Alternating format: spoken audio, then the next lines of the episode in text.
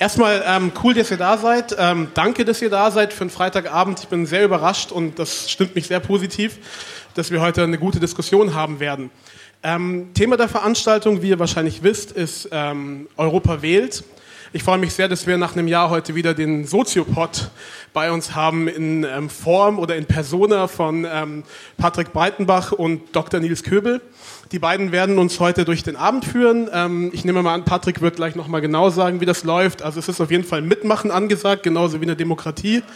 Sitzen bleiben zählt heute nicht, ohne jemandem Angst machen zu wollen. Ähm, ich würde mich am Anfang ganz gerne bei der Friedrich-Ebert-Stiftung für die Veranstaltung ähm, bedanken, ähm, für die Organisation, für die Unterstützung, für die Realisierung letztlich, ähm, wie beim letzten Mal wieder eine sehr gute und interessante Zusammenarbeit. Ähm, danke dafür. Auch ähm, bei der Europäischen Akademie ähm, würde ich mich bedanken für Ihre Unterstützung und zuletzt noch beim Verbindungsbüro des Europäischen Parlaments, explizit beim diesmal Wedig EU-Projekt ähm, wo ich euch ganz gerne darauf, äh, dazu einladen würde, vorne am Eingang, wenn ihr rausgeht, doch Infomaterial mitzunehmen. Vor allem gibt es da Postkarten, da könnt ihr hinten euren Freunden nochmal bezüglich der Wahl eine kleine Erinnerung schicken, ähm, damit jeder von uns dann auch ähm, loszieht, wenn es soweit ist im Mai. Das wäre es eigentlich erstmal von mir. Ähm, ich übergebe an unsere beiden ähm, ja, Moderatoren, Referenten, alles in einem und wünsche euch allen einen ganz schönen Abend. Danke.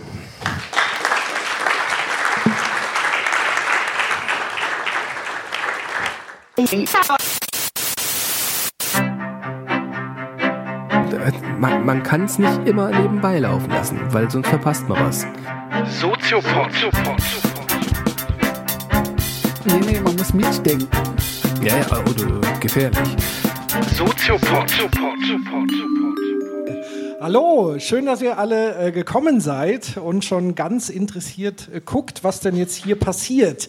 Ähm, ich weiß, hier sind einige äh, unter euch, die den Soziopod schon kennen, vielleicht ein paar, die den Soziopod noch nicht kennen. Also wir sind normalerweise ein Podcast im Internet. Ich hoffe jetzt nach dem aktuellen Artikel 13 wird das auch so bleiben. Und und ähm, normalerweise, wenn wir einen Podcast machen rund um philosophische, soziologische Themen, beginnen wir immer damit, dass ich äh, meinen geschätzten Kollegen Dr. Nils Köbel begrüße. Hallo. Und ich begrüße Patrick Breitenbach. Und das Besondere an den Live-Veranstaltungen ist tatsächlich, dass ihr als Publikum mitmachen dürft. Und zwar dann im zweiten Teil. Ja, wir haben das Thema Europa wählt. Und normalerweise ist es so, dass wir im Soziopod immer eine Definition im Gepäck haben. Ich weiß nicht, ob du jetzt Europa definieren möchtest. ähm, oder einen Theoretiker, Theoretikerin im Gepäck haben. Wie wollen wir denn in das Thema, was ja sehr hochkomplex ist, das Thema Europa einsteigen? Was hast du uns ja. quasi heute mitgebracht? Also das Thema ist deshalb so schwierig, weil ähm, es so viele Möglichkeiten gibt, darüber zu sprechen. Deshalb haben wir im Vorfeld gesagt, wir wollen über Identität Europas sprechen, also diese beiden Begriffe Identität und Europa miteinander verbinden. Und das ist ähm, deshalb ganz schwierig, weil es irgendwie ganz viel miteinander zu tun hat, aber irgendwie auch nicht. Deshalb würde ich es mir leicht machen, erstmal mit dem Identitätsbegriff anzufangen, weil wir darüber schon oft gesprochen haben, auch ganz viel schon gesprochen haben. Und wir haben im Soziopod oftmals gesagt, Identität, wenn wir von Personen ausgehen, also eine Person hat eine Identität, dann zeigt sich diese Identität immer in der biografischen Geschichte, die jemand über sich erzählt. Also wenn ich jemanden kennenlernen möchte, die Identität einer Person kennenlernen möchte, dann frage ich eigentlich immer direkt oder indirekt nach der Biografie einer Person. Weil moderne Identitätsforscherinnen und Forscher immer wieder betonen, dass der Stoff, aus dem unsere Identität besteht, eigentlich die Geschichten sind, die wir über uns erzählen. Also das, was wir über uns erzählen, ist das, was unsere Identität ausmacht. Deshalb habe ich auch nicht nur eine Identität, sondern ich kann ja ganz viele Geschichten über mich erzählen, je nachdem, wem ich sie erzähle. Also in der Familie erzähle ich meine Geschichte anders als jetzt hier oder an der Uni oder in der Freizeit. Wenn wir das jetzt übertragen auf Europa, dann wird es natürlich super schwer, weil natürlich ist es bei Europa auch so, dass es da Geschichte gibt. Aber ich habe ja eben schon mit Historiker, Historikerinnen gesprochen, die, die sagen auch, das ist jetzt natürlich super kompliziert, weil es gibt ja nicht die eine Geschichte Europas. Es gibt unter, unglaublich ganz verschiedene Narrative, so nennt man das dann, die gewissermaßen Europa darstellen und die auch die Werte von Europa transportieren. Und jetzt ist natürlich einerseits könnte man es jetzt leicht machen und sagen, wir hören an der Stelle auf und jeder erzählt mal so, was er von Europa hält und erzählt mal so seine Geschichte von Europa. Das fände ich auch toll, wenn wir dazu heute Abend kommen würden. Aber natürlich gibt es auch Philosophen, Soziologen, die sich damit beschäftigt haben und haben versucht, so Schneisen in den Wald zu schlagen. Vielleicht gibt es ja doch so Art Kernnarrative, so Hauptströmungen der Erzählung Europas. Und damit können wir vielleicht ganz kurz mal einsteigen. Das ist jetzt natürlich viel zu unterkomplex. Man kann natürlich viel, viel mehr dazu sagen, aber vielleicht können wir uns einigen darauf, dass es so grundlegende Narrative Europas gibt. Gleich vorhergesagt, das sind nicht nur Narrative, die nur auf Europa zählen, die können auch überall in der Welt sonst entstehen. Genauso wie ich denke, dass es keine europäischen Werte eigentlich gibt, sondern die wir haben, die Werte, die können auch überall in der Welt entstehen. Aber es gibt bestimmte Werte, die besonders stark erzählt worden sind und die ganz besonders stark aufgeschrieben und weitergegeben worden sind im europäischen Kulturraum.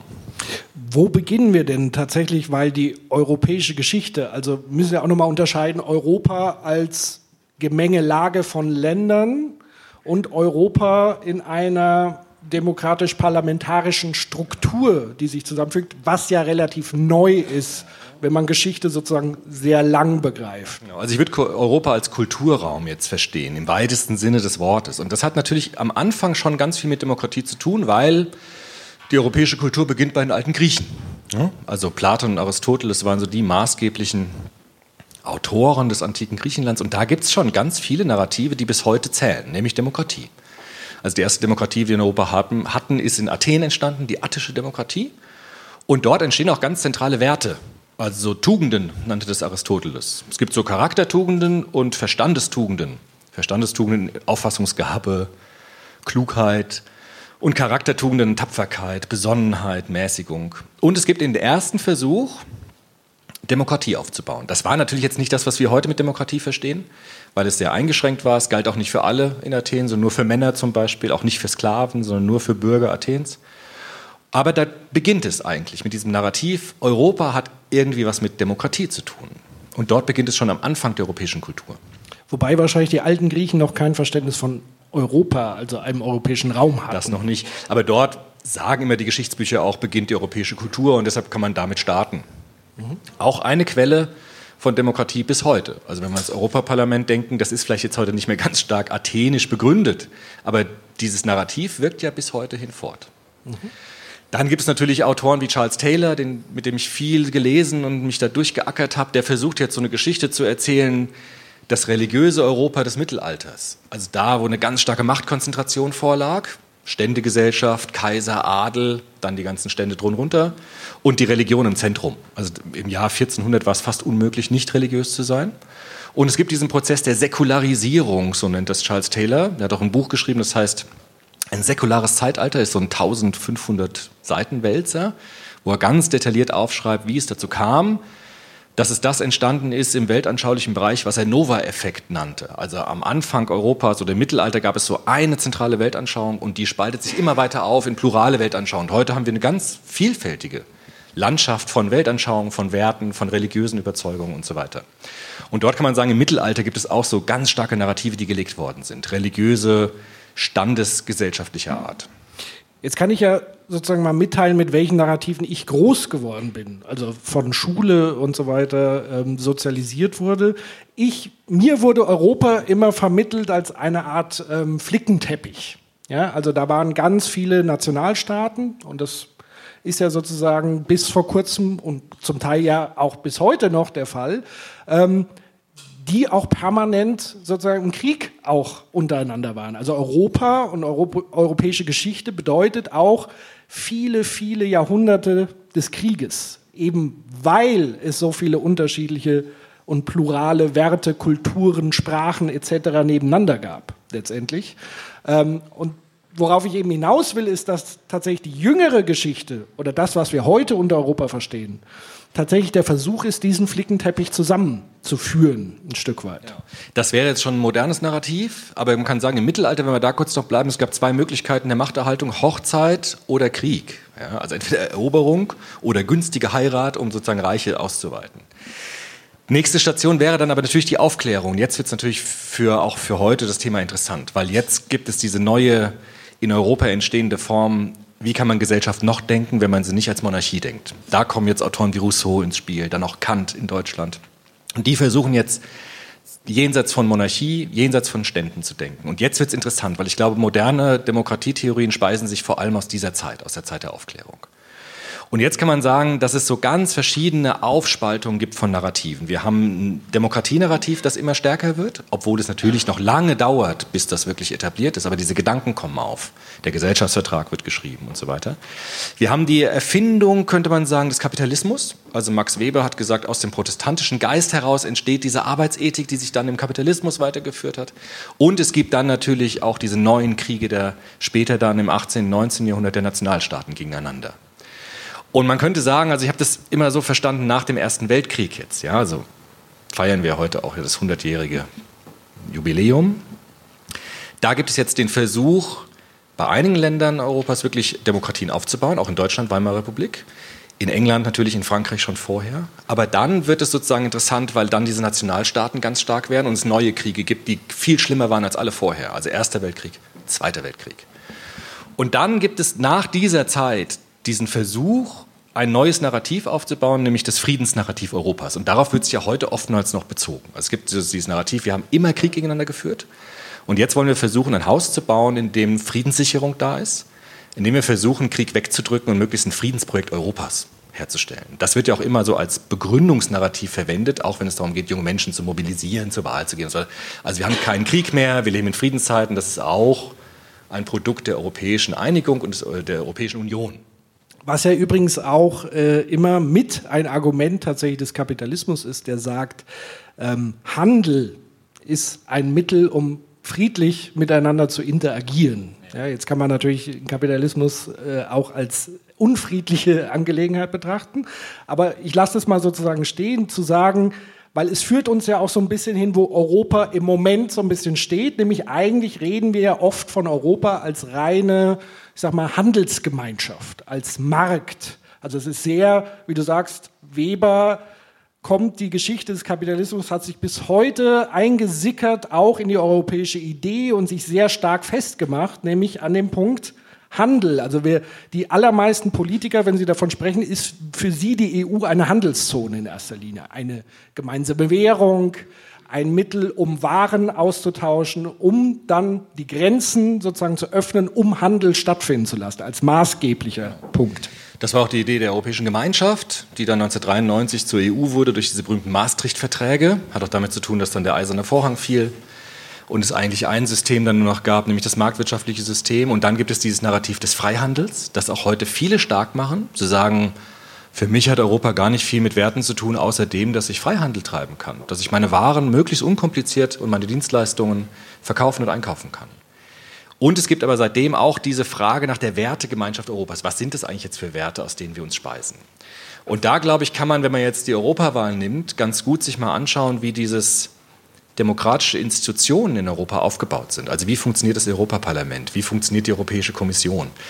Und ich glaube, in der Vorbereitung so ein bisschen habe ich so die Idee, dass man versucht hat, bestimmte Best-Practice-Demokratien zu verwenden, um daraus dann Institutionen zu bauen für die Europäische Union. Also es ist zum Beispiel so, dass in der Soziologie gibt es ja immer so zwei Vorstellungen, zwei Grundvorstellungen von Demokratie. Man könnte sagen Luhmann und Habermas. Ja, also der Luhmann sagt immer, Demokratie heißt immer der Wechsel von Regierung und Opposition. Und der Habermas, Demokratie theoretisch wie er ist, würde sagen, es geht um Konsens herstellen, es geht um Diskurs, es geht darum, dass wir uns einigen auf Normen, auf Gesetze. Ich glaube, in der EU sieht man vor allem diese Habermas-Linie. Also die EU hat versucht, im Europäischen Parlament eine Plattform zu bauen, in der diskutiert werden kann, in dem wir Diskurs haben können. So gibt es zum Beispiel im Europäischen Parlament weniger die Unterscheidung zwischen Regierung und Opposition, sondern es gibt wechselnde Mehrheiten, die dadurch zustande kommen, dass man Mehrheiten auch beschaffen kann durch Argumentation, durch Vorschläge und es eigentlich nicht mehr diese starke Trennung von Regierung und Opposition gibt. Es gibt auch nicht mehr so ganz stark diese Trennung von Legislative und Exekutive. Also man könnte sagen, die Europäische Kommission ja, mit Herrn Juncker als Vorsitz ist so etwas Ähnliches wie die Exekutive. Die sorgt dafür, dass die Gesetze umgesetzt werden. Aber auch die wird ganz stark kontrolliert vom Europaparlament.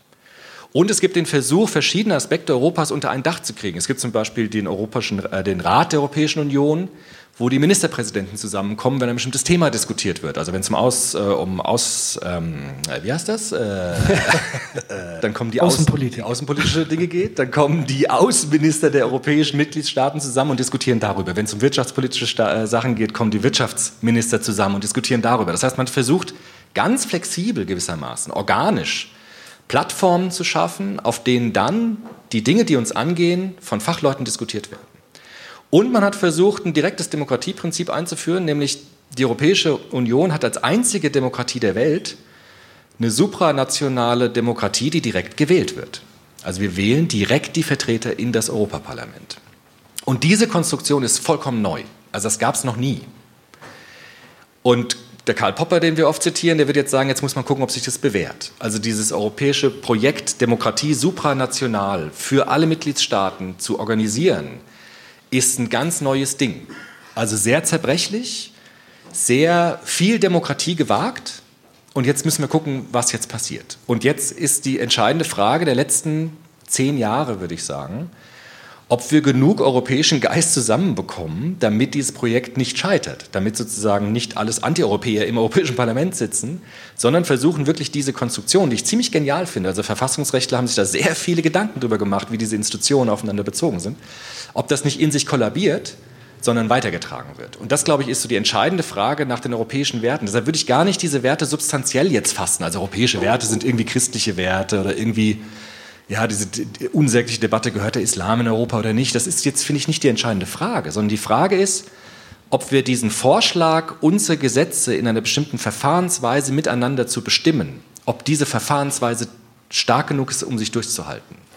Aber was würdest du denn jetzt, ich gehe jetzt mal in die Rolle des Advocatus Diaboli, was würdest du mir jetzt antworten, wenn ich sage, hm, es ist ja alles so kompliziert, äh, die deutsche Politik ist schon so kompliziert. Dann haben wir sowas wie Landespolitik, also sprich Schulpolitik in Deutschland wird, ist immer noch Ländersache etc. Viele andere Bereiche. Wozu brauchen wir jetzt also nochmal die Ebene darüber, wenn wir uns jetzt eigentlich schon schwer tun? Also was würdest du sagen, ist so der flammende Appell oder der Grund, warum es sich lohnt, auf dieser supranationalen Ebene das äh, gemeinsam irgendwie hinzukriegen? Also also ich würde erstmal sagen, es ist kompliziert, das stimmt, weil ähm, dieses europäische Projekt einfach unglaublich kompliziert ist, weil wir es ja nicht mehr nur mit unterschiedlichen Interessen innerhalb eines, einer Nation zu tun haben, sondern jetzt verschiedene Nationen ihre ganzen Interessen einbringen und daraus muss irgendwie ein Kuchen gebacken werden. Jetzt kann man flammende Rede, ich bin nicht so für flammende Reden, also flammende Rede hieße jetzt zum Beispiel dieses Friedensnarrativ stark zu machen, das wird oft getan, ja, also sagen, sei doch froh, du lebst in Friedenszeiten. Das erste Mal eigentlich, dass so zwei Generationen mittlerweile in Frieden leben können, das gab es auch noch nie. Ein anderes Argument, das vielleicht Menschen zieht, ist dieses Freihandel und frei reisen können. Das wird oft vergessen, ja, also dass wir in vielen Staaten Europas ähm, bis vor 20 Jahren, bis vor 30 Jahren gar nicht frei reisen konnten. Das sind auch solche Dinge.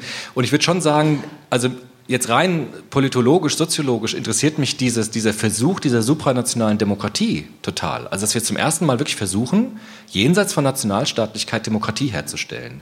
Das heißt, ein Netz zu spannen, über ganz verschiedene Länder, über ganz verschiedene Staaten, um miteinander trotzdem Demokratie durchhalten zu können, bis ganz sozusagen zum Schluss gewissermaßen.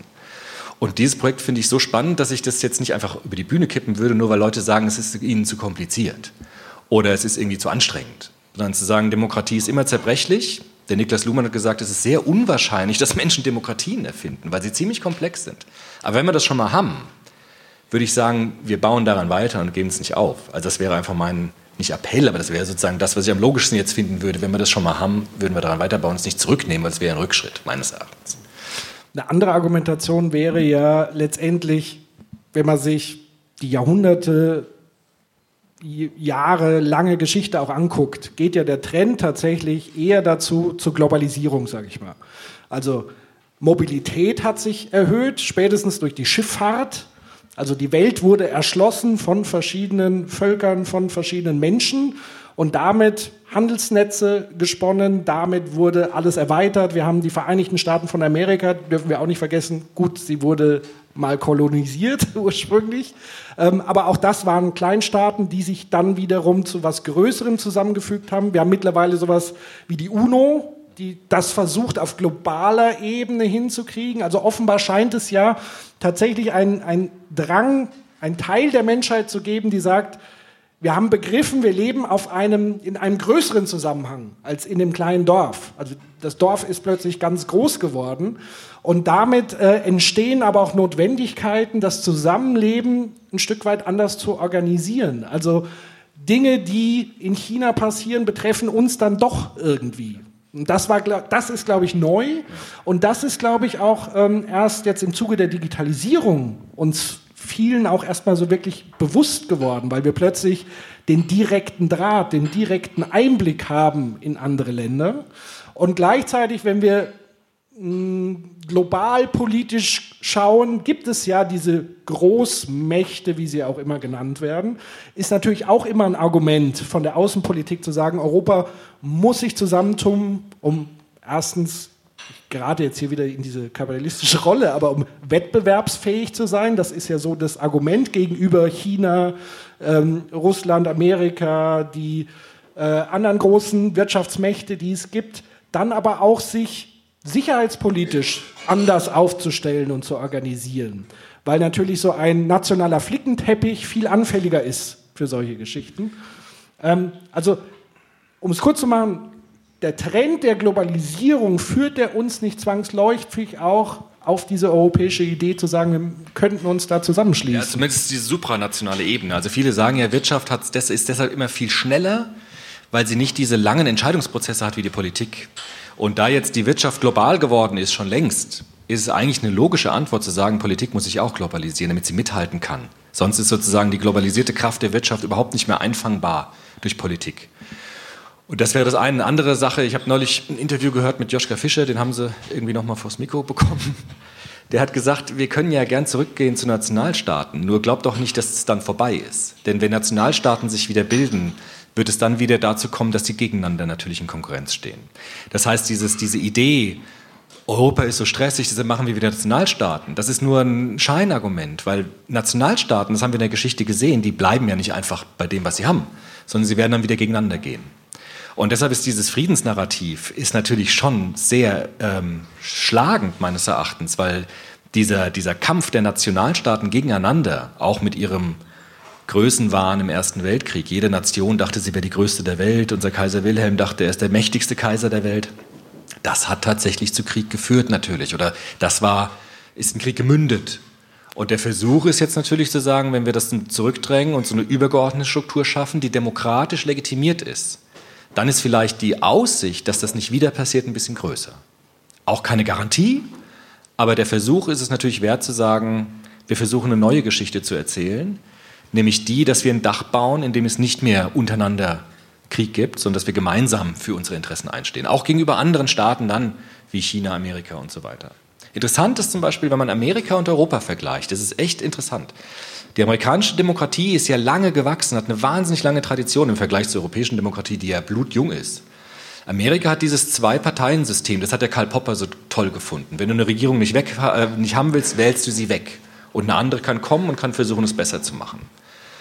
Und es gibt einen Präsidenten, der das Ganze dann in die Exekutive überführt. Das hat man im Europäischen Parlament nicht gemacht, sondern da hat man, ja, man könnte pathetisch sagen, mehr Demokratie zu wagen versucht. Indem man gesagt hat, die Abgeordneten bilden Fraktionen dann gemäß ihrer Interessen. Deshalb sind doch die Fraktionen im EU-Parlament nicht nach Staaten sortiert, sondern nach politischen Interessenlagen, die dann sozusagen eine multikulturelle Interessenlage einer Fraktion bilden um dann in Diskurs zu treten und immer wieder neu zu diskutieren, welche Mehrheit ist jetzt hier für mich wichtig, um ein bestimmtes Argument nach vorne zu bringen. Und nicht mehr zwei, nicht mehr so ein binäres Demokratiemodell, sondern eigentlich ein viel organischeres, flexibleres Demokratiemodell. Dass das jetzt wieder komplizierter wird, ist ja klar. Nur ich finde diesen Versuch, wenn man sich das genau anschaut, was das EU-Parlament eigentlich will, also welche, welche Konstruktion es hat, ist das eigentlich eine, ein ziemlich großer Wurf. Du hast das Thema Komplexität angesprochen. Ich glaube, also was man, glaube ich, so ein bisschen leider feststellen kann, ist zumindest ein Gefühl, dass viele Menschen hm, das Europäische Parlament oder, sagen wir mal, den politischen Betrieb, also erstmal glaube ich, dass eine Vielzahl der Menschen gar nicht wirklich begreifen, wie Europa sozusagen aufgestellt ist. Wie du gesagt hast, haben viele Verfassungsrechtler sich ganz viele Gedanken darum gemacht. Ich glaube, dass die allerwenigsten davon wissen, wie überhaupt die Strukturen aufgestellt sind und wie sie wirken und ähm, welche Struktur jetzt stärker ist als die eigene nationalistische, weil wir sozusagen immer sehr in unserem kleinen Denken sind und uns das schon überfordert, ein Stück weit. Und äh, du hast ja vorhin Niklas Luhmann angesprochen, Stichwort Komplexität, ähm, der ja sagt, wir brauchen etwas, was Komplexität reduziert oder der Mensch sehnt sich permanent danach, Komplexität zu reduzieren. Und ein Faktor, den er nennt, ist ja Vertrauen. Und das Spannende ist ja, ähm, dass das Gefühl da ist, dass die Menschen eigentlich den europäischen Institutionen eben nicht so sehr vertrauen. Also wir haben das schon auf nationaler Ebene, ist ein großes Misstrauen in die Politik. Das ist schon ein Problem für sich. Aber ich glaube, auf der europäischen Ebene ist es noch viel, viel stärker, weil es vielleicht noch weiter weg ist, weil es noch komplizierter ist, weil wir noch weniger darüber mitkriegen, weil wir noch schlechter darüber informiert sind. Und da gilt es, glaube ich, vertrauensbildende Maßnahmen zu finden. Ähm, nämlich auch herauszufinden, wenn in Europa in dieser Parlamentsstruktur was entschieden wird, was hat das mit mir persönlich zu tun? Und darüber hinausgehend, dieses klassische Argument ist ja immer, Europa beschneidet mir die Freiheit. Ja? Die verbieten mir jetzt die Glühbirnen, das ist ja so diese, diese polemische Klassiker und so Mentholzigaretten. weiter. Mentholzigaretten. ähm, und all diese Dinge. Aber was das Positive, der positive, die positive Einflusskraft auch auf europäischer Ebene ist, die kommt da natürlich ein Stück weit zu kurz. Die geht da scheinbar komplett unter. Hast du irgendwie eine Idee, woran das liegt? Also, Also ich meine, man, das kann man ja auch oft hören von äh, europäischen Politikern, die das auch so sagen. Ich habe neulich eine Talkshow gesehen, ich weiß gar nicht mehr, wie der hieß, der hat auch gesagt, also wisst ihr was, euer europäisches Parlament ist doch wie die Muppets Show. Also ihr schiebt da Politiker ab, die ihr nicht mehr haben wollt. ja, so. Und die machen da irgendwas und diskutieren irgendwas, was überhaupt nichts mehr mit mir zu tun hat. Das ist doch irgendwie Quatsch, so, ja. Wenn man sowas hört, muss man erstmal durchatmen, weil das kann man natürlich irgendwie so sehen. Nur was man dann vollkommen weglässt, sind eben die Fragen, ähm, was war vorher? Also wie sieht die europäische Geschichte vorher aus? Also das war nicht nur Muppets Show, sondern das war schon weitaus, das war kein Spaß, ja. Und die Frage ist natürlich, viele Menschen ziehen sich, glaube ich, darauf zurück so ein bisschen und sagen, die Politiker sollen mir irgendwas abnehmen. Also wenn Demokratie in Europa passiert, dann sollen die das machen und ich will nur Benefit davon haben. Aber so ist die europäische Demokratie nicht aufgebaut. Sondern die europäische Demokratie muss darauf vertrauen, dass Menschen Demokratie auf ganz verschiedenen Ebenen leben.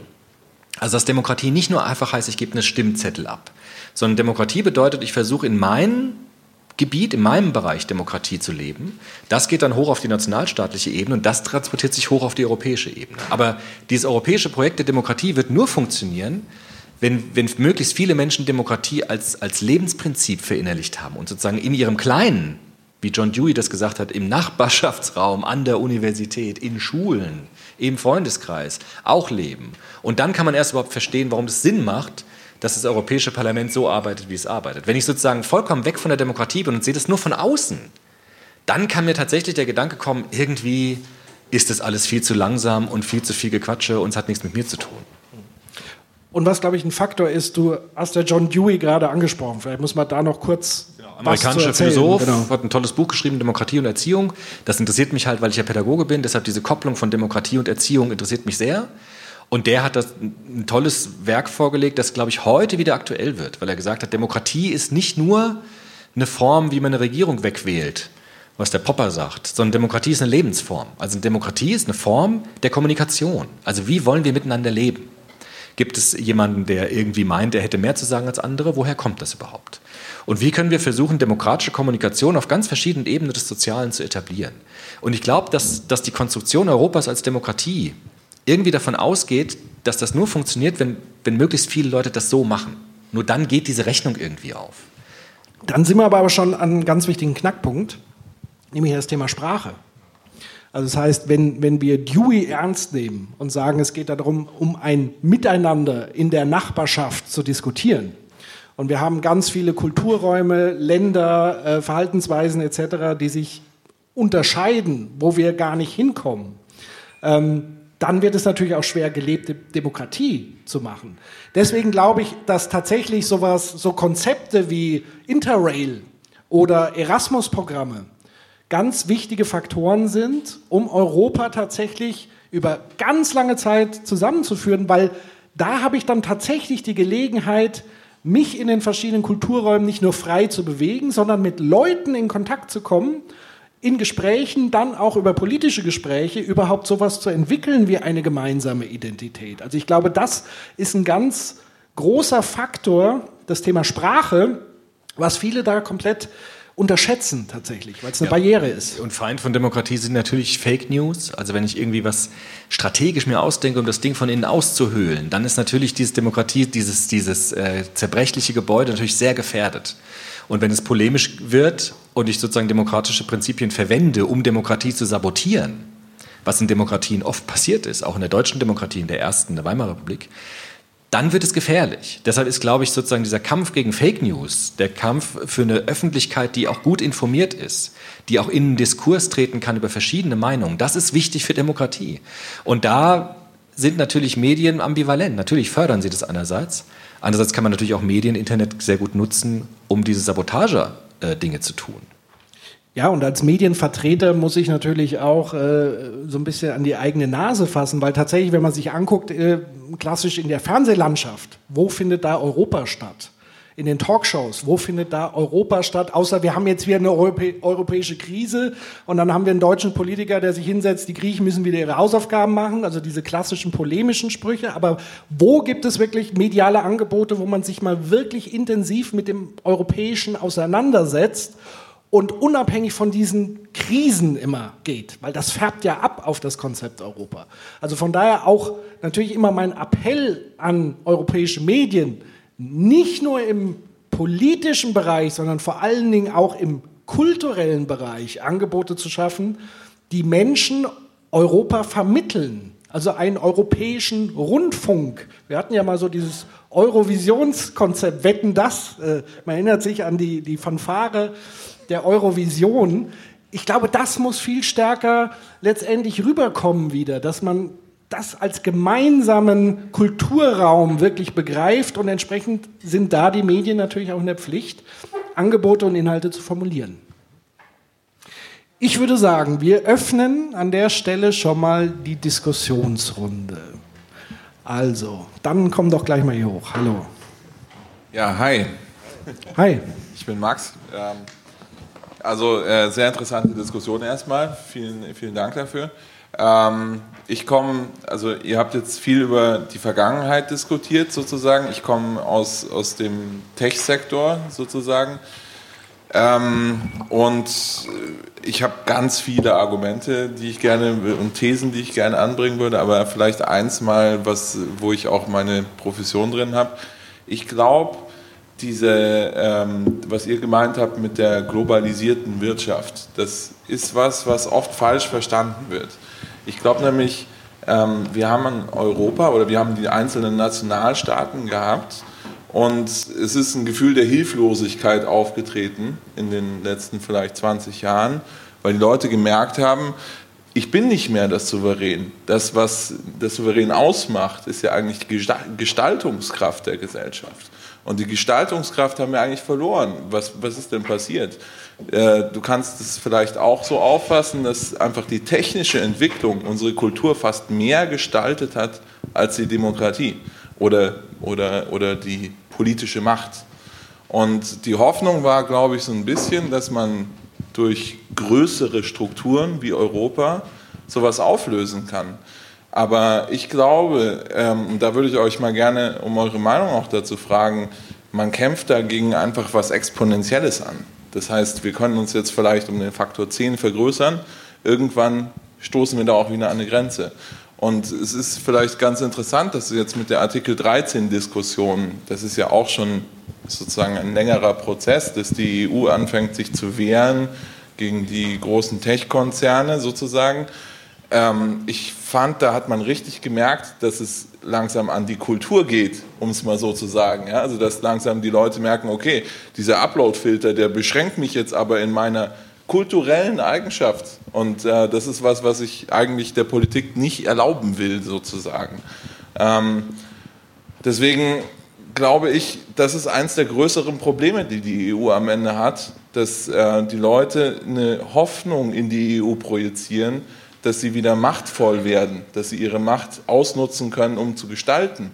Ich glaube aber, das kann leider nicht passieren, weil das gar nicht an der Größe der Struktur hängt, sondern eher an der, ähm, an der Form, wie wir unsere Wirtschaft regeln oder äh, sowas in der Richtung. Vielleicht, das schließe ich mal damit ab. Dazu vielleicht ein Gedanken von mir. Ähm, also ich glaube tatsächlich, dass man da dem Europäischen Parlament, glaube ich, jetzt auch nicht den schwarzen Peter zuschieben sollte bei diesem Artikel 13. Also zum einen hat nicht das gesamte Europäische Parlament dafür gestimmt, sondern es war ja auch relativ knapp am Ende tatsächlich. Ähm, dann ist ja schon durchaus die Frage, akzeptieren wir demokratische Entscheidungen? Das ist ja schon mal die allererste Entscheidung, die wir sozusagen jeder für uns treffen wird, auch wenn sie uns nicht passt, auch wenn sie blöd ist. Die Leute, die da drin sitzen, sind ja trotzdem auch wiederum national organisiert. Also der berühmte Herr Voss, aber auch all seine Parteikollegen sprechen sich ja hier untereinander ab um das Thema. Sie werden auch von nationalen Lobbyinteressen befeuert und sozusagen beeinflusst. Auf der anderen Seite gibt es ja auch andere Interessen, Stichwort auch die Interessen der Bürger, die auf die Straße gegangen sind was wiederum aber auch nicht unbedingt die komplette Gesellschaft repräsentiert, die auf die Straße gegangen sind, sondern auch wieder eine Interessensgruppe war. Vielleicht ein Wort dazu. Ja. Ich, ich glaube tatsächlich, dass diese Artikel 13-Diskussion, ich meine, sagen wir mal so, es ist von Leuten umgesetzt worden, die keine Ahnung von der Materie hatten. Das ist vielleicht ein bisschen das Problem an der ganzen Sache.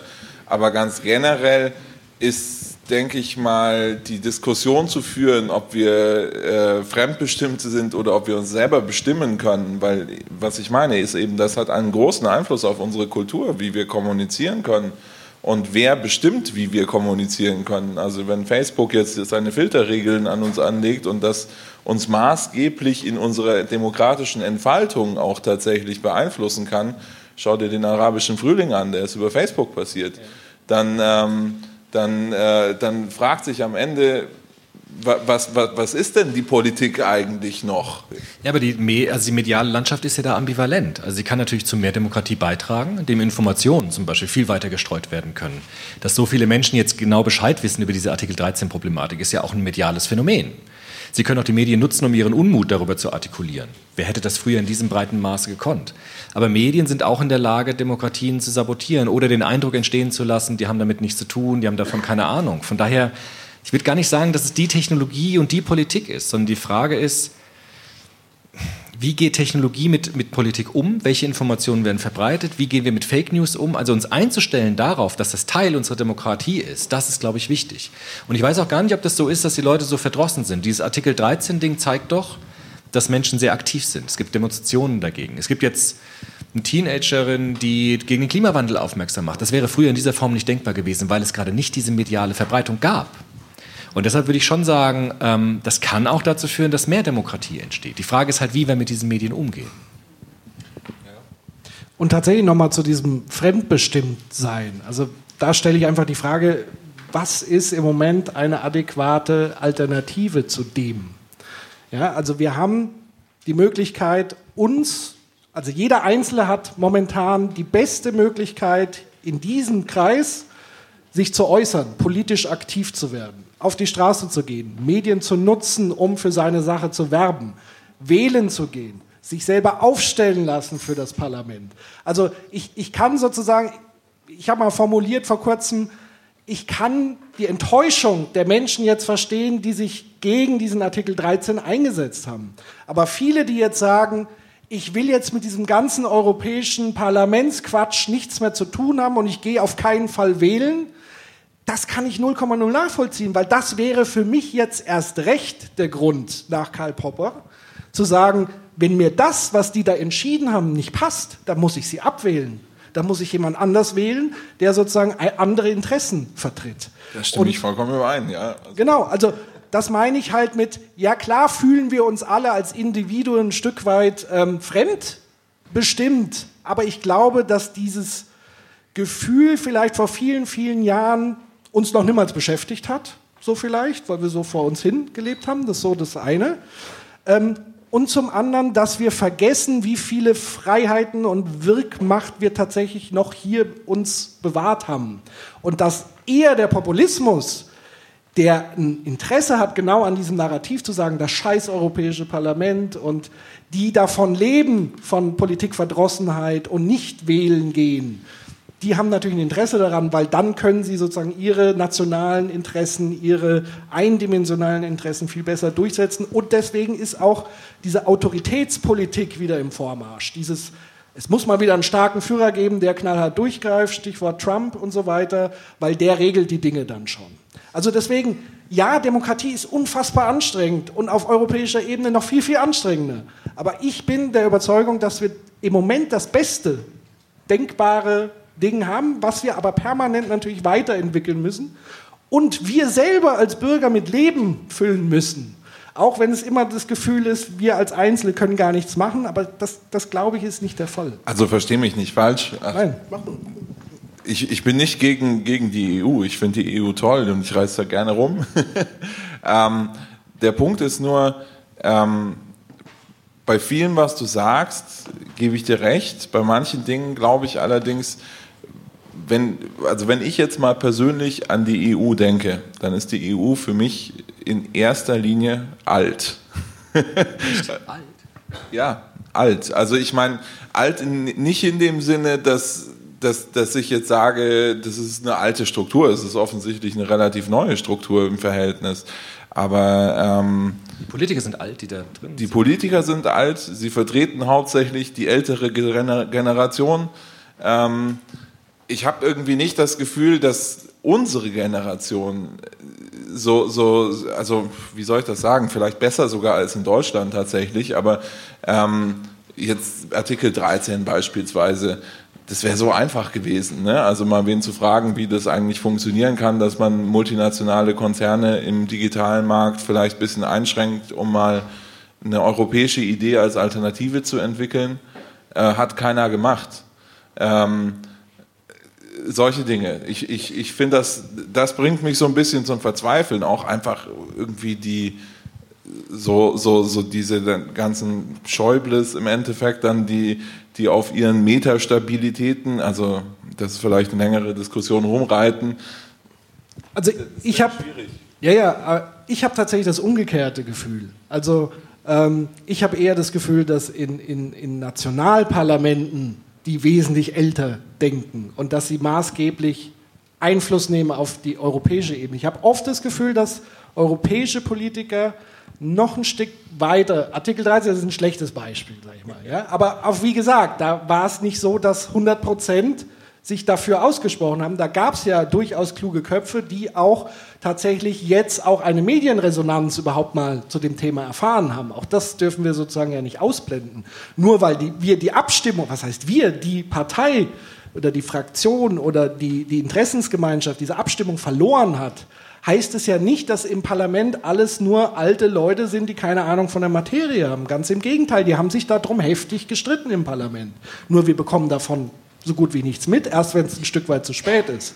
Und ich glaube einfach, dass Europäer, also Europäer im Europäischen Parlament, ich würde ja nochmal differenzieren, es gibt ja durchaus Anti-Europäer im Europäischen Parlament, das dürfen wir auch nicht vergessen. Aber die, die sich dafür einsetzen, dass zum Beispiel Europa noch weiter gedacht wird, dass man zum Beispiel sagt, man macht einen europäischen Mindestlohn. Man geht das Thema soziale Ungleichheit nicht nur national an, sondern auf höherer, supranationalen Ebene. Ich glaube schon, dass es die Leute dort gibt und die da sehr aktiv sind. Und ich habe aber oftmals das Gefühl, dass die nationalen Parlamente das so ein Stück weit immer wieder ausbremsen, weil sie überhaupt gar kein Interesse haben, supranational ähm, zu denken, weil sie damit auch ein Stück weit Macht abgeben. Ähm, ich habe mich jetzt einfach mal hier hochgesetzt, auch um euch das Signal zu geben. Also hier ist noch ein freier Platz. Meiner wird gleich frei. Ähm, also beteiligt euch bitte. Ich würde ganz gerne nochmal, Patrick, ich greife das auf, was du gesagt hast. Ich bin nicht der Meinung, dass es Europäer und Anti-Europäer gibt. Es gibt Demokraten und Antidemokraten. Weil ähm, das Grundverständnis der Demokratie ja eigentlich, also Jaspers hat das mal gesagt, eben die, der Abbruch der Wahrheitssuche ist. Das heißt, hinter, dem, hinter der Aufregung, was ja auch ein Zeichen unserer Zeit ist, jetzt zu Artikel 13 steht ja das ein Missverständnis von Demokratie, dass das ja nichts Langfristiges ist. Natürlich wird das ähm, ähm, ähm, verstärkt dadurch, dass dann solche ähm, also multinationalen Firmen etc. ohnehin nicht jetzt schon nicht im Griff sind und dann, wenn man ihnen noch mehr zugesteht, sind sie erst recht nicht in den Griff zu kriegen, das ist mir schon klar. Aber ich glaube, das ist ein ganz demokratisches, äh, wichtiges demokratisches Element, ähm, was, was äh, da ein Missverständnis auch bei jungen Leuten eben ähm, ähm zeigt. Vielleicht weniger bei Älteren, die haben vielleicht nochmal eine andere Demokratieschule bekommen. Und dazu, darüber will ich jetzt zu dem Punkt nochmal demokratisches Handeln zurück. Ich greife mal das auf, was interessant wäre, weil du hast ja gesprochen auch über die veränderten Lebenswelten, die ja auch durch Technologien so ein bisschen zukommen. Wir fragen uns, wie entwickelt sich die Arbeit in Zukunft etc. Und ähm, von, meiner von meiner Uni, von meiner alten meine Professorin hat gerade ein Buch geschrieben, das heißt Rette die Arbeit. Weil sie im Rückgriff auf Arendt, wenn ich sie richtig wiedergebe, sonst gibt es wahrscheinlich Ärger, ähm, sagt, Arendt hatte damals die Angst, dass die Arbeit quasi unser Leben so sehr einnimmt, dass wir für das demokratische, für das politische Handeln keine Zeit mehr haben. Und jetzt, wenn wir sehen, wie sich die Arbeitswelt verändert, die kleiner wird, plus die ähm, diversen Facebook, Google, die auch noch in diese Lebenswelten eingreifen, fordert sie eben im Umkehrschluss eben nicht weniger Demokratie, sondern wirklich mehr Demokratie, eben auch in der Arbeit und ich ähm, erweitere das jetzt mal pädagogisch, in der Uni, in der Schule etc. etc. Und dieses, was ich am Anfang gesagt habe, Abbruch der Wahrheitssuche, ist für mich eigentlich das Erste, was ein Demokrat mit auf den Weg gegeben, ähm, ähm, was man ihm auf den Weg mitgeben muss, weil das ja auch mit Popper zusammenhängt, abwählen beziehungsweise jemanden anders wählen, der diese Entscheidung dann zurücknimmt. Also Demokraten, Antidemokraten, Trump, andere, Trump ist definitiv ein Antidemokrat. Ein Demokrat kann nie davon ausgehen, weil ich 51 Prozent habe, auch beim Brexit nicht, genauso wenig 49 Prozent, bin ich in der absoluten ähm, Position, also absolutes, also hegemonial zu, zu benennen, weil es keine Wahrheit gibt in dem Sinne in unserer Lebenswelt. Deswegen mein Plädoyer, mehr Demokratie wagen und von, also ich finde dieses Projekt super in Berlin, ähm, weiß nicht, wo Schüler in der Schule schon den Haushalt mitbestimmen können, entscheiden können, kriegen wir Sitzmöglichkeiten oder vielleicht eine Tischtennisplatte und so weiter. Von Anfang an muss man sich, muss man den Leuten Mut machen, ihren eigenen Verstand zu verwenden im Prinzip. Und auch dann, wenn es Probleme gibt. Ne? Also ich finde es ganz toll mit dem, mit dem Zitat, mit der Wahrheitssuche. Der, der, vielleicht der, müssen mir zustimmen, Niki, dass die, dass die Betonung auf Suche liegen muss. Ne? Also Wahrheitssuche ist dann vorbei, wenn jemand kommt und sagt, ich habe die Wahrheit, fertig aus. Dann wird es problematisch. Ne? Aber das muss auch gelten, dann, wenn es Probleme gibt. Also auch, wenn es vielleicht unbequem wird, zu sagen, wir suchen trotzdem weiter und gehen nicht zurück auf eine autoritäre Reaktion und suchen jemanden, der dann von sich behauptet, er hätte die Wahrheit. Und ich glaube, das ist, das ist das Problem vielleicht in Europa. Also wenn es eine Flüchtlingskrise gibt, nicht den Reflex zu machen, okay, damit habe ich jetzt nichts mehr zu tun. Da suche ich jetzt nicht weiter, sondern ziehe mich wieder zurück und sage, macht ihr das, geht mich nichts an. Sondern auch dann weiter zu suchen und die Demokratie trotzdem auch dann noch lebendig zu halten, auch wenn es vielleicht unbequem wird, auch wenn es Probleme gibt. Solange alles glatt läuft, sind wir alle gute Demokraten. Aber auch dann Demokratie beizubehalten, wenn es unbequem wird und wenn es vielleicht auch darum geht, Probleme aufzuteilen oder zu verteilen und jemandem was abzunehmen. Ich wollte noch, bevor du zu Wort kommst, noch was ganz kurz, was auf den Nägeln brennt oder unter den Nägeln. Ähm, das Thema, du hast ja gesagt, die großen Technologiegiganten äh, ein Stück weit einschränken. Wo, wo ich mich dann immer frage, hm, wer, wer benutzt die denn eigentlich? Ja? Die also, Technologiegiganten? Ja, genau. Also wer nutzt denn eigentlich freiwillig der, also wir werden ja nicht gezwungen, also wir werden ja jetzt nicht verhaftet, wenn wir morgen nicht mehr Facebook benutzen. Ja, aber es ist ja nicht nur ein Consumer Market, um es mal so zu sagen. Ja, ja aber was, was ich darauf hinaus will, ist nicht wieder sich wieder so einfach machen und das, die Verantwortung komplett, ich habe damit nichts zu tun, ich ich bin zwar nur Facebook-Nutzer und unterstütze das, aber die da oben, die sollen das mal schön regulieren. Okay, oder die sollen mir eine Alternative bauen oder mhm. wie auch immer. Also da möchte ich einfach nur darauf hinweisen, da macht man sich dann auch zu einfach zu sagen, ich schiebe jetzt komplett die Verantwortung, die sollen das für mich regeln, wenn ich selber der Benutzer dieser Technologie bin. Also ich bin nicht bei Facebook, aber dazu muss ich eins sagen. Ähm, ich habe vorhin mal über exponentielles Wachstum gesprochen im Digitalmarkt. Und es beruht auf der Tatsache, dass was man heute entwickelt, für die Entwicklung morgen benutzt. Sonst kann es kein exponentielles Wachstum geben. Das ist schlicht nicht möglich. Ähm, das heißt, zwar kannst du vollkommen richtig als Consumer, als Endkunde sozusagen, ähm, kannst du vielleicht das Produkt nicht benutzen. Aber zum Beispiel jetzt in einer Firma zu sagen, ich verzichte einfach mal auf Industrie 4.0, das kannst du nicht sonst bist du weg vom Fenster. Und ähm, deswegen sind wir nach wie vor, egal wie du es als persönlicher Kunde machst, am Ende sind wir abhängig von diesen Entwicklungen. Da wirst du nicht drum kommen.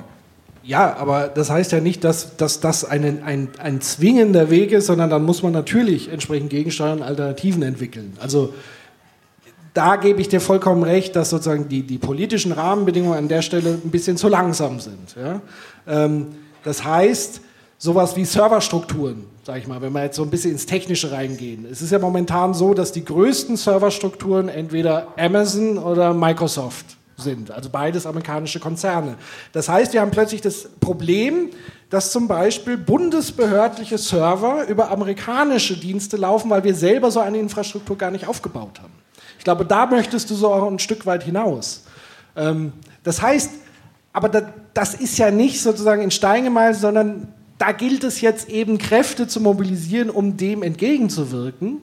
Also natürlich müssen wir als allererstes Alternativen schaffen, damit wir den Wechsel vollziehen. Aber wir müssen natürlich auch die Wechselbereitschaft haben und nicht nur sagen, nur weil es bequem ist, weil es billig ist und günstig ist, naja, dann machen wir es halt dort. Hallo, ähm, ich will eigentlich auf ein ganz anderes Thema jetzt. Ähm, und zwar geht es mir um die ähm, europäische Identität, die ihr ganz am Anfang angesprochen habt. Und ähm, was mich jetzt in den letzten Wochen viel beschäftigt hat, war, dass ich das wahnsinnig schön fand, dass die Schüler eine europäische Identität entwickeln konnten. Ähm, und zwar indem sie gemeinsam auf die Straße gegangen sind. Und das hat sich toll entwickelt. Also, dass sich das ähm, eben von Schweden in die ganze EU gezogen hat, dass die alle ähm, freitags demonstrieren waren, ähm, finde ich, zeigt eigentlich, dass ähm, in der jüngeren Generation da sehr wohl eigentlich eine europäische Identität besteht. Man muss die pflegen, das ist, glaube ich, ganz wichtig. Ähm, und es ist sehr schade, dass die nicht wählen dürfen.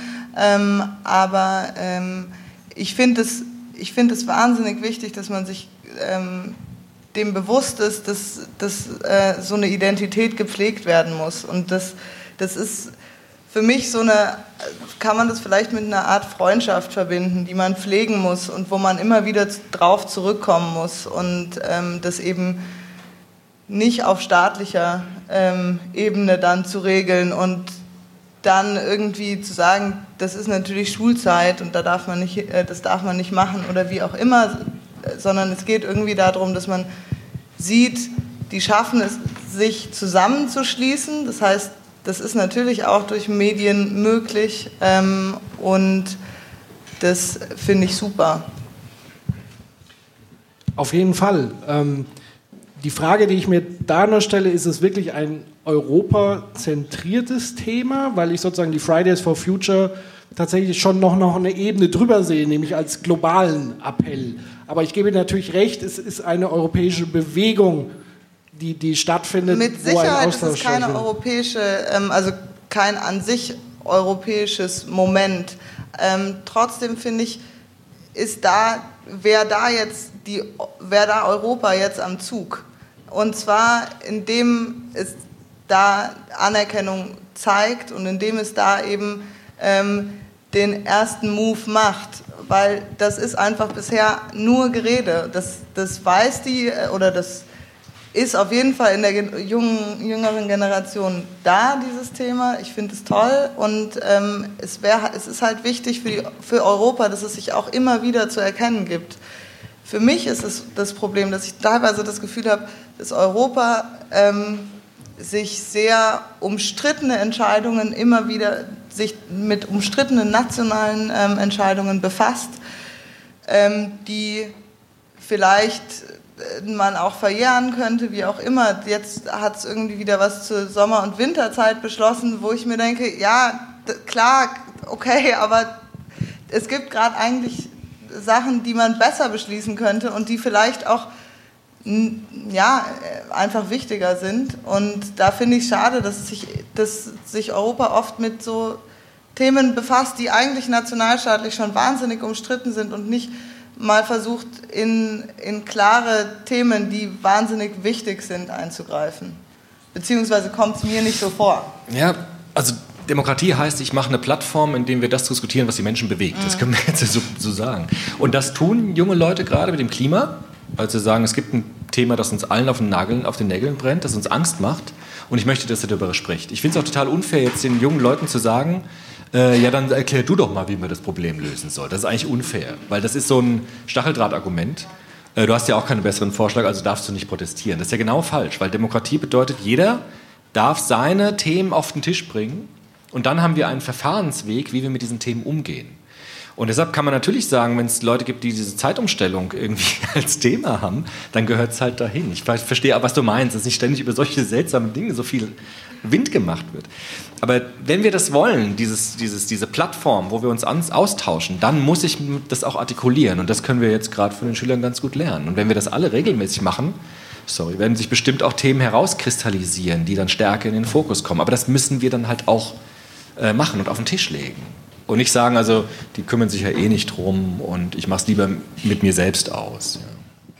Und man muss natürlich immer noch sagen, Europa ist ja für mich so eine Mixgeburt. Ja? Also wir haben ja immer noch so, wir, wir schwanken so zwischen national, europäisch und so weiter. Und gerade, ich sag mal, diese großen Klimathemen werden natürlich, in erster Linie müssen die auch national besprochen und auf den Weg gebracht werden. Nur wenn wir jetzt gerade in einem Land sind, die beispielsweise Verbrennungsmotoren nicht nur äh, äh, fördern, sondern auch noch beschützen vor Betrug und so weiter und so fort. Ähm, dann entsteht natürlich auch so ein Effekt, der aber jetzt weniger auf europäischer Ebene ähm, passiert. Also klar müsste man sagen, es müsste auf europäischer Ebene eingebracht werden und so weiter, aber das liegt ja nicht an Europa per se, sondern den Akteuren, die nun mal sehr nationalistisch oder national organisiert sind und sich dementsprechend dann einbringen letztendlich. Also ich finde es dann schwierig, immer diese europäische Ebene dafür auch verantwortlich zu machen. Könnte ich auch sagen, äh, Weltklimagipfel, wenn da das nicht entschieden wird. Okay, aber da gibt's ja, dann gibt es ja jetzt so eine so, so einen alten Spruch, Macht bedeutet Verantwortung, oder wie wir das? Nee, wissen. Aber egal, Macht irgendwie auch, glaube ich. Ähm, und das ist jetzt vielleicht auch mal, worauf ich zurückkommen will. Eine Machtprojektion ist auch was Wichtiges. Also in der Demokratie, dass ich als Wähler irgendwas wähle, das wird dann vielleicht auch umgesetzt, äh, also oder die, die, die Partei, die ich wähle, gewinnt die Wahl und dann passiert auch was. Also dann passiert wirklich was. Dann sehe ich, okay, also ja, ich habe die gewählt und jetzt, jetzt ist das passiert, wofür ich mich eingesetzt habe. Ich meine, das scheitert auch schon in den nationalen Parlamenten, weil irgendwie die, äh, die SPD und die CDU, die größten Parteien, quasi deckungsgleich sind, bis auf ein paar Prozent. Ähm, aber das, ich habe nicht das Gefühl, dass ich jetzt bei der, äh, bei, bei der europäischen Wahl äh, sagen kann, ich bin dafür, und äh, wenn dann die meisten dafür sind, dann passiert das auch. Also diese Machtprojektion irgendwie für mich ist, ist manchmal nicht da. Also nochmal, ich versuche das sozusagen mal auf, auf die Metaebene nochmal versuchen zu bringen. Du sagst jetzt, die Leute, die Parteien wählen, haben nicht das Gefühl, dass das direkt umgesetzt wird, für das sie gewählt wurden. So, schauen wir uns jetzt das Abstimmungsverhalten nochmal Artikel 13. Da war vor allen Dingen aus Deutschland die CDU-Fraktion die sind nun mal im Moment mehrheitlich gewählt worden im Verhältnis. Ja, also das, das, heißt, das verstehe ich schon, das ist ganz klar. Genau, ja. also das heißt, deren Interessen wurden da ja offenbar vertreten. Wenn das jetzt nicht der Fall war, sind jetzt alle, die damals CDU gewählt haben, ins Europaparlament, haben jetzt unmittelbar in ein paar Wochen die Möglichkeit, das zu verändern. Deswegen, ich möchte wegkommen von diesen wenn mein Wille nicht durchgesetzt wird, dann ist es keine Demokratie. Ich mache es jetzt überspitzt, das will ich dir nicht zuschreiben, sondern anderen Leuten, die das so harsch formulieren. Wenn mein Wille nicht von denen so umgesetzt wird, wie ich das denke, dann ist es für mich nicht demokratisch. Aber nein, das ist nicht Demokratie. Demokratie ist eben nicht der Wille der Mehrheit automatisch. Und wir sehen ja, was passiert in England gerade, wenn man sich auf Mehrheitsentscheidungen beruft und so weiter. Da steckt viel mehr, das ist viel komplizierter, das ist ein, ein permanentes Ringen, Austauschen. Deswegen ist es mehr als nur wählen gehen. Es ist mit auf die Straße gehen. Es ist mit sich in Organisationen engagieren. Es ist mit hier hochkommen, mitzudiskutieren. All das in Summe ist Demokratie. Das, das verstehe ich schon. Also der Punkt ist, aber ich brauche irgendwie eine Partei, die ich wähle, die macht dann eine konkrete Handlung. Daraufhin kann ich sagen, das ist gut oder schlecht, was die machen. Und daraufhin entscheide ich mich das nächste Mal, wähle ich die wieder oder wähle ich die nicht wieder. Also und diesen Prozess, das ist entweder nicht sichtbar genug oder also. Du machst es ja sichtbar durch deine Wahl. Also du selbst gehst ja an die Wahl und sagst, okay, ich wähle wen auch immer und nächstes Mal wähle ich jemand anderes. Also es liegt ja bei dir in der Person. Aber ich wollte mal weg von diesem Verkopften und Artikel 13. Ganz ehrlich, es gibt keine europäische Identität. Punkt 1. Glaube ich einfach. Bin ich fest davon überzeugt, wir haben Gruppenidentitäten, wurden vor, wurde vorhin schon mal äh, erwähnt. Das heißt, wir haben eine deutsche Identität, wir haben eine französische, italienische, was immer das heißen mag. Versus die amerikanische, also was ein ganz anderer, eine Supragruppe ist, die ganz anders ähm, aufgebaut ist wie die europäische. Daraus folgt für mich Klammer auf, das Europäische Parlament gestaltet sich im Moment wirklich wie ein lame duck. Also ich wüsste nicht, wer im Moment wofür steht. Also wir sehen einen Kampf zwischen Weber und äh, Timmermans, aber ganz ehrlich, keine Ahnung, wofür die jetzt stehen. Da musst du bestimmte Medien wieder lesen und so weiter und so fort. Aber der Otto-Normalverbraucher wird davon definitiv nicht adressiert bzw. erreicht. Kritik an die Medien. Ähm, der Punkt, glaube ich, die Frage, die sich die EU stellen muss, ist tatsächlich jetzt auch mit dem Brexit, ist es eine sinnvolle Geschichte, weiterhin auf eine politische Union zuzustreben? Vor dem Hintergrund der Tatsache, dass eigentlich diese wirtschaftliche Organisation mehr oder minder funktioniert. Und ich glaube, dort weiterzumachen und auf der Position der Stärke, nämlich versuchen, die Ungleichheit zwischen den Nationen zu reduzieren, auch innerhalb der Nationen was zu machen. Zu reduzieren wäre, glaube ich, der geschicktere Ansatz, als jetzt zu versuchen, 27 Nationen davon zu überzeugen, mit diesem Riesenspagat von Rumänien über Griechenland hin zu, bis Skandinavien zu glauben, dass man dort in ein, zwei Generationen es schaffen kann, eine politische ähm, ja, Union, sage ich mal, zu erreichen, das ist, glaube ich, sehr naiv, weil die Realität zeigt uns was anderes. Es geht genau in die gegengesetzte Richtung. Jeder muss aufstehen, da bin ich bei dir, wobei ich viele Argumente von dir sehr oberflächlich sehe. Ähm, ich glaube, da muss man schon aufstehen, wählen gehen, rausgehen, auf die Straße gehen, keine Frage. Aber letztlich muss, und das ist eine ganz klare Forderung an die Europäische Union, jetzt wird das von meiner Seite als, als Bürger, Leute, ihr müsst mir einfach auch ein Narrativ liefern. Es reicht einfach nicht zu sagen, es ist Friede. Ja, natürlich ist Friede. Aber also meine Generation, die Babyboomer, 65 geboren, natürlich, wir kennen nur Frieden. Das heißt ja natürlich, so natürlich ist es eben. Finde ich schon. Aber, oh. Na gut, aber ich meine. Guck mal um dich rum. Also ja, es ist, aber, das ist, aber ich glaube, das ist ein großer Fehler. Weil ich nicht. Der Pop hat gesagt, wenn wir in Freiheit leben, nehmen wir die Freiheit als Selbstverständlichkeit. Wenn wir in Frieden leben, sind wir ganz schnell davon überzeugt, naja, klar, ist halt Frieden, warum soll es auch nicht Frieden sein? Ich glaube, darauf hinzuweisen, wenn man jetzt die europäische Geschichte nur ein bisschen zurückgeht, ist das eine ganz krasse Ausnahme, dass wir so lange Frieden haben. Das völlig, will ich nur noch mal. Mhm, völlig d'accord. Also überhaupt also, kein. Wenn Narrativ, dann das halt. Aber wir leben in der Gegenwart. Also wir leben nicht in der Vergangenheit. Und wir schauen nach vorne. Also es hilft mir überhaupt nichts, wenn ich nach vorne schaue und will eine Vision entwickeln von Europa, wenn ich permanent zurückgucke und permanent Angst habe. Wow, vor 70 Jahren war Krieg puh, Vorsicht, Achtung. Das ist, glaube ich, der falsche Ansatz. Und damit, glaube ich, überzeugst du niemanden der jüngeren Generation. Das glaube ich nicht. Das greift zu kurz. Aber ich. da muss ich auch mal sagen, also sorry, erster Punkt, europäische Identität. Ich habe eine europäische Identität. Wodurch zeichnen sich die aus? Ich lebe in München. Dass du rumfahren kannst. Nein, nein, nein. Ich lebe in München. In München gibt es einfach mittlerweile in, in meiner Generation wahnsinnig viele Europäer. Also das, das, das, klingt vielleicht blöd, aber in meinem Freundeskreis sind Spanier, Engländer. Wir reden typischerweise halb Englisch, halb Deutsch. Da, da, da, da bildet, ja, aber ich meine, da bildet sich doch eine europäische Identität. Das würde ich jetzt nicht ganz so von der Hand weisen. Du musst also, nur nach Niederbayern fahren und musst dir anhören, was dort auf irgendwelchen Aschermittwochsreden gesagt wird. Okay, das und dann stimmt. bist du schon, also du musst nur München verlassen, fahr in die Vororte, fahr nach Neuperlach und schau dir an, wie viel europäische Identität da noch zu finden ist. Aber das und, ist halt dann auch nicht die junge Generation vielleicht. Ja, aber, aber es also, sind ja doch, also, um, um da tatsächlich ich bin vorsichtig hier. Ja, also ich kann, ich kann das sozusagen nachvollziehen, ähm, was du sagst mit Identität. Also erstmal würde ich sagen, Identität ist nie in Stein gemeißelt. Ja? Darauf können wir uns, glaube ich, einigen. Identität ist was Flüssiges, was sich bewegt, was sich bildet. Und ich glaube schon, dass ich das Gefühl habe, vielleicht können wir noch nicht so trennscharf formulieren, übrigens genauso wenig, wie wir formulieren können, wir haben eine deutsche Identität, wir haben eine französische Identität. Ich glaube, das ist auch längst überholt, dieses Konzept. Das wird noch in Teilen gelebt. Vielleicht hat man eher eine niederbayerische Identität, eine Dorfidentität. Andere beziehen Identität auf was völlig geografisch Unabhängiges. Die definieren Identität ganz anders als digitale Identität, als kulturelle Identität. Also ich wäre vorsichtig, nur sozusagen Identität fest zu meißeln zu wollen auf dieses nationalidentische.